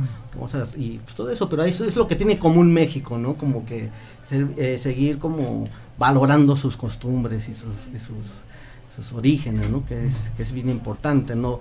Conocer tus orígenes, conocer tus raíces, te, te garantiza tu futuro, ¿no? Entonces es algo bien muy, muy importante, ¿no? Y que creemos que como mexicanos siempre tenemos el, el- el- el- la obligación, ¿no? De, de- de hacer valer o dar a conocer tu país como Hay un orgullo por ser mexicano. Totalmente, totalmente, y es algo muy arraigado y ya se puede decir que es de sangre, ¿no? Entonces, repito, es muy hospitalario, pero es, créame que, que es algo natural. No habrá persona, y la ley no va a dejar mentir, que en México que te ayude. Difícilmente te pierden. Por ahí habrá, no faltará un malo. Tienen un dicho, yo viva México, Viva cabrón. México, cabrón. y sí, digo, allá difícilmente no faltará un mal hora que te pierde, que dónde está la calle y te mandaron hasta Buenos Aires, ¿no? Pero, pero bueno, no lo, como en todos lados, pero tratamos siempre de ayudar, ¿no? Entonces es, es algo que nos caracteriza mucho. Y eso Ya se ve. Se nota. O sea, la capacidad de, de recuperación del pueblo mexicano es... A mí me, me pasó cuando, cuando pasó lo de la inundación de, de Acapulco, que Acapulco está a cuatro horas en auto de... A cuatro horas en auto de, del DF, del, del Distrito Federal, y hubo una inundación que arrastró hubo cuantos muertos, o sea, fue duro, duro, que Acapulco, que es un centro turístico muy importante. Y, bueno, yo no estuve en el momento, pero vi las imágenes que pero se llevó casas y fue un desastre, literal. O sea, la, la playa eran todo árboles, árboles, árboles. Y como a los dos meses, más o menos, me invitaron a participar de un evento que se llamaba eh, eh, un evento por Acapulco, boxeando por Acapulco, que, que llamaban como a celebridades y actores para boxear. eh, y hacían un evento, un show y recaudar fondos para Acapulco. Entonces, bueno, yo había visto las imágenes y bueno, iba a ese evento eh, como a los dos meses y medio más o menos a participar de ese evento. Entonces, bueno, esperaba ver Acapulco bueno, Destruido. destruido. Impresionante, o sea, me sorprendí cómo, cómo se había recuperado prácticamente un 80%. O sea, y dice que todo el mundo salió a la calle a la- a la- lo primero que hicieron, limpiar la playa, porque si la playa está limpia ya puede volver el turismo y todo. Y eran sacar árboles y árboles y árboles y limpiar, levantar muros. Había muros de los hoteles que estaban literalmente tumbados. Yo había estado la vez anterior en, la, en una cancha de golf. La cancha de golf era todo arena. Ya estaban reconstruyendo la cancha de golf. O sea, la capacidad de recuperación y lo viví con, los, con los huracanes. Ahí ¿Y los todo el mundo se pone con, con, los- con los terremotos, todo el mundo se pone a, a- a trabajar, se une y, y yo me sorprendí. Cuando volví a los dos meses no podía creer que hacía dos meses había visto lo que había visto en televisión y ya estaba, y había eventos y todo lo que se recaudó era para ayudar a, a la gente a, a que recuperen sus casas, a que vuelvan a la normalidad. Y después volví a los, no sé, casi un año y hace cuenta que no había, había pasado pasado nada. nada. El césped impecable, todo recuperado, o sea, todo, todo, todo volvió a estar como antes en un tiempo este, excepcionalmente rápido y, y- y eso, eso habla de, de eso. Bueno, y lo vimos con, con, con el último terremoto, ¿no? Que se veía en la televisión cómo todo el mundo se, se, se prendió para ayudar al otro y para eso, eso es, eso es maravilloso, maravilloso de- del pueblo mexicano, es verdad. Así es, eso es algo que pueden encontrar también en, en nuestra gente, ¿no? Y, y orgullosamente lo decimos, ¿no? O sea, México eh, los recibe con los brazos abiertos y así es, y es el eslogan de- del gobierno, de la gente, de todos, a M- México lo recibe con los brazos abiertos. Está concientizado el pueblo para eso, para, Por que- supuesto, para, es por- decir, para recibir a la gente y lo Totalmente. mejor posible. Totalmente, sí, sí, sí, la verdad es que sí, muy orgulloso de esa parte. Gracias, gracias por, No, no. gracias por eh, el, eso del a- a- lo- el, lo- el loquín, no sé, El loquín de- el loquín lele, el loquín lele. Lele, ¿qué significó para vos eh, la obra teatral El Rancho? Uf, un Por- montón. Que a ellos, eh, algo estuve leyendo, vi que tomaste ejemplos de, de algunas personas para hacer el personaje. Sí, Y aparte, bueno, creo que es, eh, es parte de- tuya también la, la- la parte que, de, producción. Sí, sí, la, la, la escritura, La digamos, escritura de la obra, eh, que la escribimos junto con Mercedes Escápola, Luz Palazón y Julio Chávez, que era nuestro maestro en ese momento, nuestro entrenador. Nosotros teníamos un grupo de entrenamiento de actores profesionales que nos entrenábamos con él y empezamos como a improvisar y a, nos agrupábamos de a dos a tres y empezamos como, como a improvisar. De ahí nació y fue algo muy importante porque me empecé a dar cuenta que podía escribir, que, que podía empezar a escribir. Eh, y eso fue interesantísimo también. Y nació de... Yo en ese momento iba al geriátrico a ver a mi abuela Emma Castelo, que estaba en un geriátrico. Y, y ahí estaba con otros abuelitos y, y ahí empecé como a ver personajes y, y empecé como quería probar un viejo. Eh, entonces empecé como a, a improvisar de eso. Y me acuerdo y dije, bueno, yo quiero hacer un viejo que esté ahí en el, en el estudio, había una silla de ruedas, entonces me agarré la silla de ruedas y empezamos como, bueno, y el mate y todo esto, ¿no? Como un viejo medio de campo, bien siempre buscando el desafío de, de salir como de hacer del galancito y de lo fácil, sino buscar componer un personaje que, que me gusta. A mí me, me- me gusta muchísimo Johnny Depp, por ejemplo, que siempre está haciendo como esos personajes extremos y al límite. Me encanta. Entonces, en esa búsqueda, eh, empezamos a improvisar y Julio lo vio y se, la primera improvisación cuando aparecí con la silla de rueda, con la boina y hablando así, se descostilló de la risa y dijo esto está buenísimo. Este, la próxima vez hagan esto, esto, vamos a probar esto, esto y esto. Y lo que probamos y se fluía. fue. Y yo a Mercedes y a Luz nunca las conocía, las había visto, me encantaban porque eran muy talentosas, pero nunca había trabajado con ellas. Y nos pasábamos a improvisar y fluía, pum, yo les tiraba y, y lo que Julio proponía funcionaba y lo que y todo fluía. Y dijo Julio, ok, la próxima vez vamos a hacer tal cosa. Y así empezamos como a improvisar. Y, y a improvisar es traer. Y yo investigaba y preguntaba y algo conocía de acá.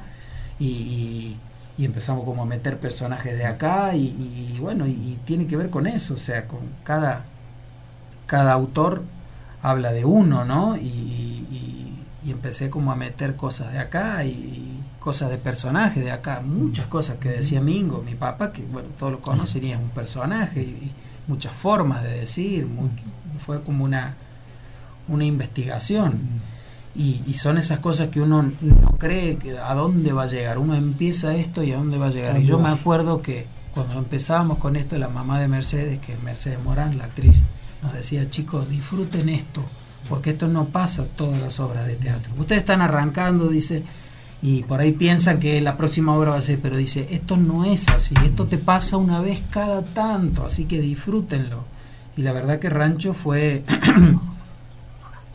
un éxito en el sentido de que empezamos en el estudio de Julio Chávez, la estrenamos ahí y pasó algo maravilloso porque teníamos, eran 30 butacas, la hacíamos dos veces cada fin de semana y si vos llamabas para pedir entradas te la daban como al mes. O sea, se, se armó tanto un boca a boca tan fuerte que todo el mundo la quería ver y que te daban como al mes y la gente se empezó como a volver loca. Y de ahí fuimos a el Teatro San Martín y la estrenamos en el Teatro San Martín y fue un éxito rotundo. O sea, hacíamos funciones de miércoles a domingo y ahí ya era teníamos un sueldo y el teatro nos armaba todo, teníamos vestuarista, maquillador, eh, todo, utilero, o sea, voy a lle- llegar y actuar, el placer del actor llegar, en- antes nos hacíamos todo nosotros. Y llegábamos el miércoles y ver el cartel de la voltería que decía rancho, localidades agotadas. O sea, de miércoles a domingo ya estaba todo vendido, Todo vendido. Y, re- y recién tenías que volver el lunes para comprar el lunes para esa semana. No podías comprar dentro de un mes. El lunes se abría la taquilla para toda la semana. Y era ver rancho agotado y era wow, todas las funciones llenas, era Y somos nosotros. un claro, perdón interrupción, saludito Sí. internacional. Sí, Eh, Ha llegado- algo a decir? ha lleg- Bueno, aquí este, estaba leyendo el, el- el Facebook aquí en vivo y dice saludos desde Chiapas, Alex Q, Wow. mi una Aranza Mazariegos, una prima también y pues bueno, está siguiendo, entonces es algo increíble y Bueno. pues, un saludo hasta Chiapas, que es la tierra de mi madre. Bueno, saludito. Arancha, Aranza. Aranza. Bueno, saludo Aranza y gracias, gracias por comunicarte con nosotros. Eh, y bueno, espero que estés disfrutando como estamos disfrutando nosotros de, de la charla acá con Lele y con Antonia y con Alejandro. Y con Q. Ah, ¿cómo que te conocen? ¿Allá te conocen como Q o como Q, Alejandro? eh, sí, no, no Q, es- Eh, Siempre, siempre Q. sí, Ah, más fácil. eh, sí. porque Ale, Alejandro hay un montón, pero Claro. Cuba hay poquito. Así que bueno, bueno, gracias, gracias por comunicarte acá con Q y con, con nosotros. Eh, así que eso fue algo increíble, es decir, es decir, eso me está pasando a mí, decías vos. Claro, sí, no, no, lo podíamos creer. Y de, de- en, el, en el San Martín está todo programado, te hacen un contrato y ese contrato termina. Y nos extendieron el contrato, ti- estiraron la obra que venía, que ya estaba esperando, le estiraron un poco más, extendieron el contrato, después otra vez volvieron a extender el contrato. Y ya empezamos a tener ofertas de dónde ir, fuimos al Centro Cultural Recoleta, toda una temporada, no fue increíble, igual llenamos, llenamos, llenamos, de ahí fuimos al Festival Internacional de Teatro, no fue increíble, llenamos, y el mismo teatro donde estuvimos, que era el Camarín de las Musas, que es uno de los teatros más, del teatro off, digamos, el- uno de los teatros más lindos para estar, nos ofrece quedarnos ahí, nos quedamos ahí no sé cuántas temporadas, como que perdí la cuenta. Eh, y en eso ya se empezaba a hablar de que querían hacer la película. Y la verdad que en el momento que bajamos, Rancho, yo bajamos porque yo me iba a hacer otra obra que me habían ofrecido en el Teatro San Martín con Manuel Callao y Norberto Díaz, eh, que era una obra de Lisandro sobre la vida de Lisandro de la Torre, que yo iba a hacer Enzo Bordaveres, que era el, el, personaje, el, el coprotagónico. Y por eso en realidad bajamos en ese momento, porque yo ya tenía pactado hacer eso. Pero era una obra que si hubiésemos seguido, seguía y seguía y seguía. Fue increíble. Y hubo mucha gente que fue dos, tres veces a verla. Ceci fue y dice, yo voy y me descostillo de la risa cada vez que voy. La vio mil veces. ¿Y, ¿Y cuándo la traemos a Laguna Larga? Uy, sería excepcional. Ahora la van a hacer acá en Córdoba. La va a dirigir Julio con actores cordobeses. eh, creo que van a estrenar como por julio, por ahí. O sea, es la versión, la obra nuestra, pero te con actores ver en la, cordobeses. Te queremos ver en estaría, la estaría bueno, estaría bueno, pero bueno, tengo compromisos, pero seguramente va a estar buena porque la, la, la, pieza, la obra es muy graciosa y, y habla... O con alguna otra obra, pero... Wow, sí, claro, tengo, tengo, tengo planeado en algún momento poder traer una obra acá, uh -huh. eh, me encantaría. Pero bueno, ya no, no, no va a faltar la oportunidad para que eso. Dice que nadie profeta entre sus tierras, pero no creo, no creo que sea Exacto. su caso. No, la verdad que yo, yo sí te, te, te agradezco a vos y, y, y, tengo que agradecer a Pepe porque han seguido mi carrera todo el tiempo, siempre han estado ahí apoyándome y, y es lindo también eh, sentir que uno vuelve a su tierra y que como que te están viendo, te están espiando lo que estás haciendo, te felicitan te, y eso de verdad que, que, que, está bueno sentirlo y siempre agradecido con Pepe porque me ha hecho, cada vez que he venido me han hecho notas y, y, y a veces, bueno, cuando ya te está yendo un poquito mejor, eh, es más fácil que te hagan notas. Pero de verdad a mí siempre me han hecho notas con lo poquito que estaba haciendo, siempre me tuvieron en cuenta y siempre... Cuando viniste a la Laguna Larga también. Exacto, acá estoy viendo una, una nota eh, del 2007 y... Contacto. Exacto y en la revista y eso está, está buenísimo. O sea, sentir el apoyo del, de, de mi pueblo, eso me, me, me, llena de orgullo, de felicidad y ojalá que siga de inspiración para alguno que, que, se anime a seguir su sueño, que es lo único que estoy haciendo. O sea, yo sigo mi impulso y hacia dónde quiero ir. Hacia adelante. Sin miedo, uh -huh. sin miedo. Y con mucho apoyo desde tu casa. Sí, por supuesto, sí, sí, sí, eso... Compañera que, que acompaña en todas tus locuras. Sí, sí, Ceci es una, eh, Ceci es una, una guerrera en ese sentido, siempre me ha acompañado y, y nunca ha interferido en, en mis sueños y, y, y, la verdad que eso se agradece y es un gran pilar. Y, en este proyecto que tenemos de Magic Custom, ella es parte, entonces me encanta que, que por primera vez Ceci está... Eh, un poco como productora, un poco como camarógrafo, un poco llevando toda la, la esa parte. Y, y, me encanta porque por primera vez estoy compartiendo un, un proyecto con ella eh, y está buenísimo, la verdad que lo disfruta y además Ceci lo hace muy bien, así que nada, es toda una vida los dos acompañándonos, pero, pero la verdad que la pasamos muy bien, nos divertimos mucho y siempre es lindo volver a verlos. los padres que también nos, nos, nos, han apoyado, eso, eso tiene que ver con, y que lo con el mucho. amor, sí, claro, por supuesto, todos. Esperamos volver más pronto. Otro saludito, Carlito. Sí, tenemos más saludos. Mica Mores saluda a Lele. Mica se ha comunicado y dice que va a quedar chico el centro cultural cuando, si Dios quiere, mediante todo lo que vos estás exponiendo, se cumpla esto, ¿no? De que, de que traigas esa obra. Ojalá. Así que un abrazo bueno. de parte de Mica More para y para Antonia también. Muchísimas, tía, tía, Mica. Sí, Muchísimas gracias. Q, ten, sí. tenemos otro otro mensajito, Q. Vos que estás. Por ahí dice Claudia Ceballos, ¿Sí? México lindo y querido. Saludos al pueblo mexicano y a la gente que siempre vuelve. Ah, bueno. Abrazo. Abrazo de Antonio. Bien, sí, sí, yo la conozco también. Sí, gracias Claudia, gracias, gracias. por comunicarte y estar en contacto con nosotros. Ah, sí, Alicia hoy. estaba chequeando que hoy hace justo un año estuviste acá con nosotros, tu marido, eh, charlando un poco de toda, toda tu vida y todos tus proyectos también. Y hoy volvemos a tener un mexicano. sí, es, un mexicano por año traemos, tenemos. Ah, mira, qué bien. Así que bueno, gracias, gracias Q por desde, desde el momento también eh, parte del, del, programa, porque bueno, no, muchas gracias leyendo nuestros mensajes. Que estamos de apegados. Sí. En tu vida tuviste eh, algo que llamó la atención en el pueblo, Sí. eh, que fue eh, en su momento, bueno, que lo comentes vos, fue Sí. una, una aparición. Ah, ¿Sí? ¿Te acordás? Sí, sí, me acuerdo. ¿Puedes contarnos? Ah, Ay, quizás que mira, si no he llorado, si no se me ha caído una lágrima de emoción, eh, quizá que ahora sí, porque eso pega muy fuerte, ¿no sabes? Eh, fue en el año 2008, ujú, en marzo. Eh, esas creencias de, de los tiempos de antes. Eh, yo siempre refiriéndome de la persona que, que me guió la vida, ¿no? Que no la tengo. Ella limpiaba siempre los pisos y siempre dice que el último lavado era con agua bendita. ¿no?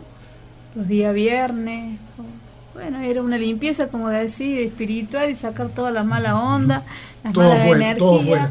Y bueno, eh, uno va siguiendo a lo que uno va mirando, va- le van enseñando. Y mm, ese día 8 fue un día normal, como levantarse y todas esas cosas. Ya tenía, me, estaba con mis hijos. Eh, yo siempre soy muy devota de la Virgen de Lourdes, la que está salida del pueblo, en la cual es mi segunda casa, siempre digo. Eh, gracias porque la gente que me da para poder limpiar y mantener todo ese espacio. Eh, llega una compañera que se llama Ceci Carrera, una amiga, y, y dijo, vamos a limpiar la gruta Antonia. Y yo le dije, ya termino de pasar los pisos, eh, me faltaba pasarla con el agua bendita. Durante, sobre las habitaciones me faltaba comedor y cocina. Es una cosa que me despeluca, te juro, que me hace vivir. Yo en esos momentos estaba pasando un estrés terrible. Eh, feliz por los hijos, pero eh, los tenía atados a los tres y yo decía qué depresión que llevaba, ¿no? Y bueno, cuando llegamos a limpiar la gruta, habíamos preparado el mate termo para sentarlos Infaltable. afuera, infaltable el mate. Y ella, Ceci, entra a buscar las cosas y yo me quedo afuera, le digo yo, para sentarlos afuera. Y al traer las cosas, ella dice, en la entrada de tu puerta hay agua, me dice, que no se ha secado durante toda en la cocina y comedor y el único espacio que te quedó agua, en la entrada. No sé si le digo yo, mira, está, mira, hay sol, ya se va a secar. Era como que ella me lo decía, viste, de, de una forma, como que no se iba a secar. Y bueno, tomamos el termo con, con mate, eh, estábamos sentadas, charla iba y que venía, se sintió un perfume a rosa. Hermoso, yo digo, ¿qué te pusiste? Dije yo así, la cosa que no era ella, era un que era en el aire, ¿no? Eh, bueno, quedó con eso, que pasó eso. Entre sol, que estábamos, se entró a entre, entre nublar, empezó a llovinar, que ella agarra la bici, ahí toma la decisión de irse. Y al irse le digo yo, bueno, no te hagas problema, yo entro a las cosas, pero te va a hacer ir esas gotitas de agua. Así que fue un momento entre perfume, rezos que habíamos hecho en la gruta, limpieza. Eh, ese momento de que lo salió en el momento, como es cuando paga, cuando va y paga alguien cuando llueve o se casa la yu- se casa la viuda, no sé cómo es el dicho que Ah, tenemos no sé. acá en Argentina, no Ese sé no lo qué, yo. bueno, no sé, eso es lo que dijimos, o pagan lo, no sé, bueno, hay, hay, hay, hay una frase Está, de esa, ya vamos- ya hay una frase, pero la, la dijimos, la dijimos ambas, y ella se fue, Y yo entro adentro y me, me llevo con esa sorpresa de que la, el agua estaba todavía ahí y que ocupaba cuatro mosaicos de mi casa. Eh, bueno, ya lo voy a secar, no lo pisé. Fui a dejar las cosas eh, sobre la mesada y dije, ahora voy a buscar el estropajo para, para pasarle. Si vos me, me tocara así o qué, es una cosa que me corre, que me corre la sangre y que me agaché para, para limpiar eso y que en el agua te, te, iluminaba así y yo me quería morir porque se veía la, la imagen de la Virgen, ¿no? El color y todo. Fue una cosa que, que me arrodillé y como estaba tan mal de la depresión, yo dije a lo mejor es- es- era yo nomás que lo tenía que ver. O, o- o me estaba volviendo loca, llegué a pensar. ¿Qué me está pasando? No, ¿Qué me está pasando? Eh, no tenía celular. Eh, el teléfono estaba retirado como a cuatro metros. Yo digo, si yo me voy hasta ahí a llamar a mi amiga que regrese, eh, y si no la veo más, tenía esa sensación de miedo. Lo único que hice es arrodillarme, pedir por mi salud y por mis hijos. Eh, corrí al teléfono, después tuve esa actitud de correr al teléfono, llamar a Ceci Carreras. Y le digo, volvé. No, si me falta una cuadra para llegar a casa, me dice. Y mira que yo vine. No, volvé. Volvé. Y no le para dijiste- ver". No, no le dije, porque no sabía si era yo Venía a ver. Claro, porque cómo es la cosa esto. Y cuando regresa Ceci, me dice, sí, bueno, regreso, regreso. Ella se para en la puerta, yo no le dije nada, y yo le dije, mira el agua que vos mirabas. Se acerca así y dice ella, la Virgen. Le tomo la mano, no sé, yo, yo lloraba. Yo le decía gracias porque porque elegiste mi casa. Elegiste mi casa en ahora lo veo así. Entró a mi casa en los momentos más difíciles. Mirá que no me hizo llorar nada. Pero esto me hizo emocionar. Y después tuve que llamar a una tercera persona para que no fuéramos nosotras dos nomás. Y llamé a esa persona y cuando ella lo ve, quedó extendida en el suelo, ¿no? Y de ahí empezó a pasar mucha gente. Tengo testimonios escritos, hice un pequeño libro, tengo fotos regaladas por la gente. Eh, guardo mucho respeto a eso. Yo daba gimnasia en mi casa para sostener también. Eh, dejé. O le elegí a ella o elegí el gimnasio que tenía, que daba en casa. Porque es justo el paso. Claro, justo en la entrada, como decir para Antonia. Acá llegó, no sé, para mí me cambió la vida.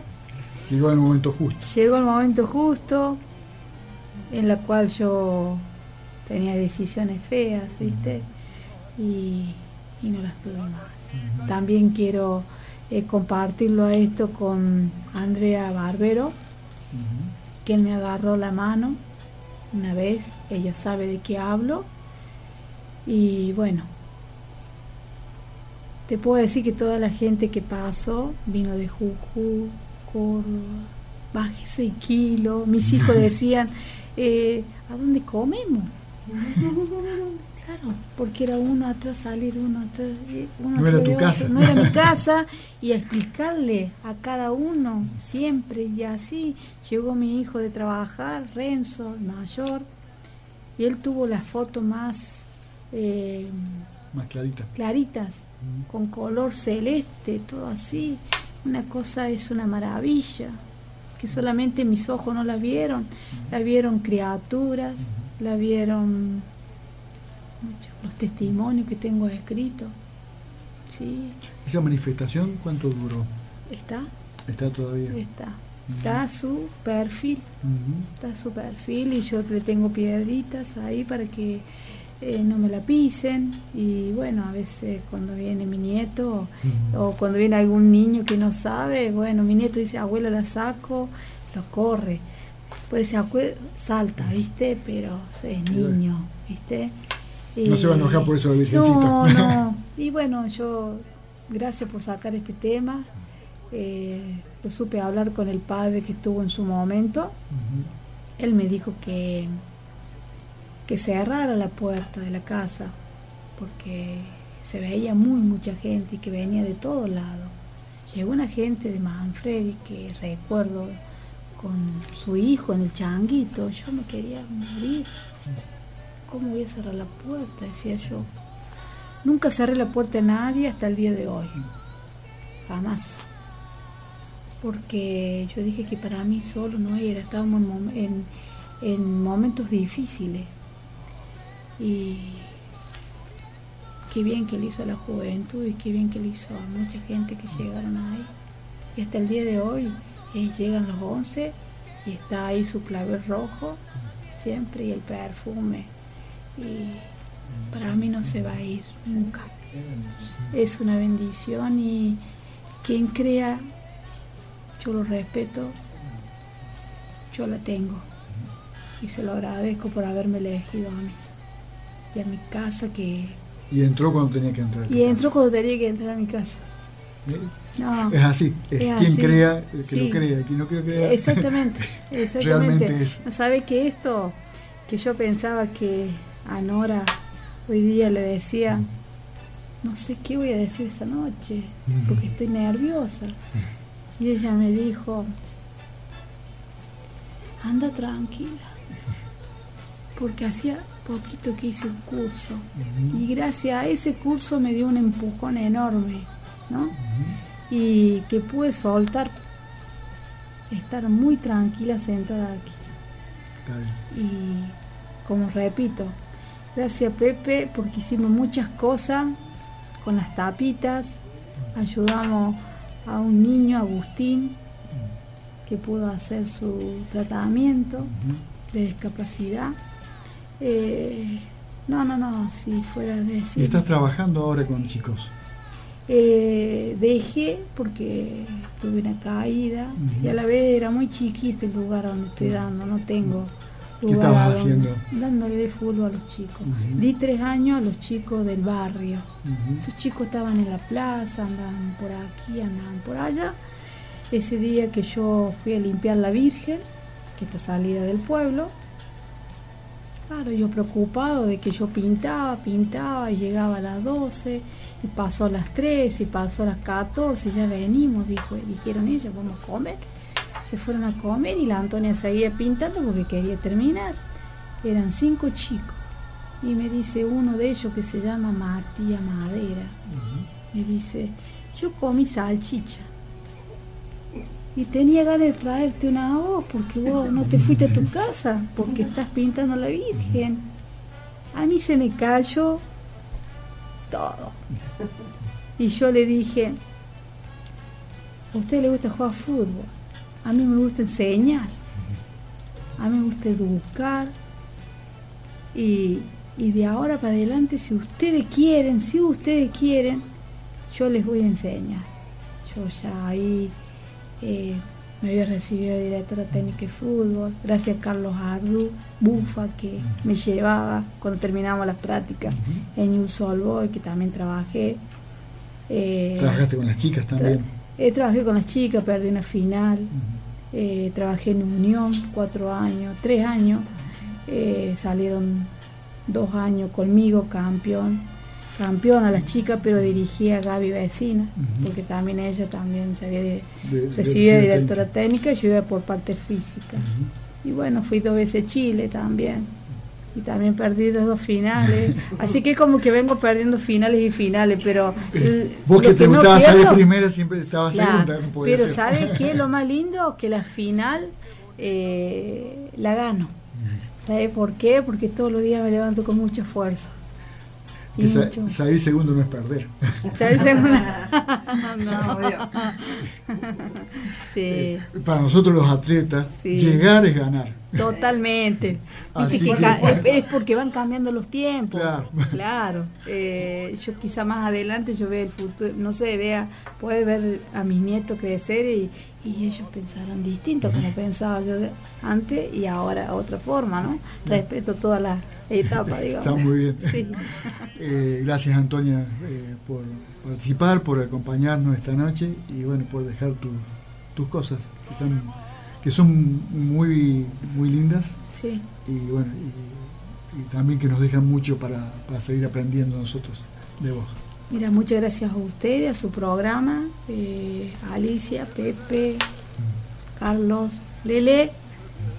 Una mesa muy hermosa y de mucho afecto. Señor, Q, de corazón. Y a todos los que lo han podido escuchar, a nosotros, somos dos más de Laguna Larga, de nuestras raíces.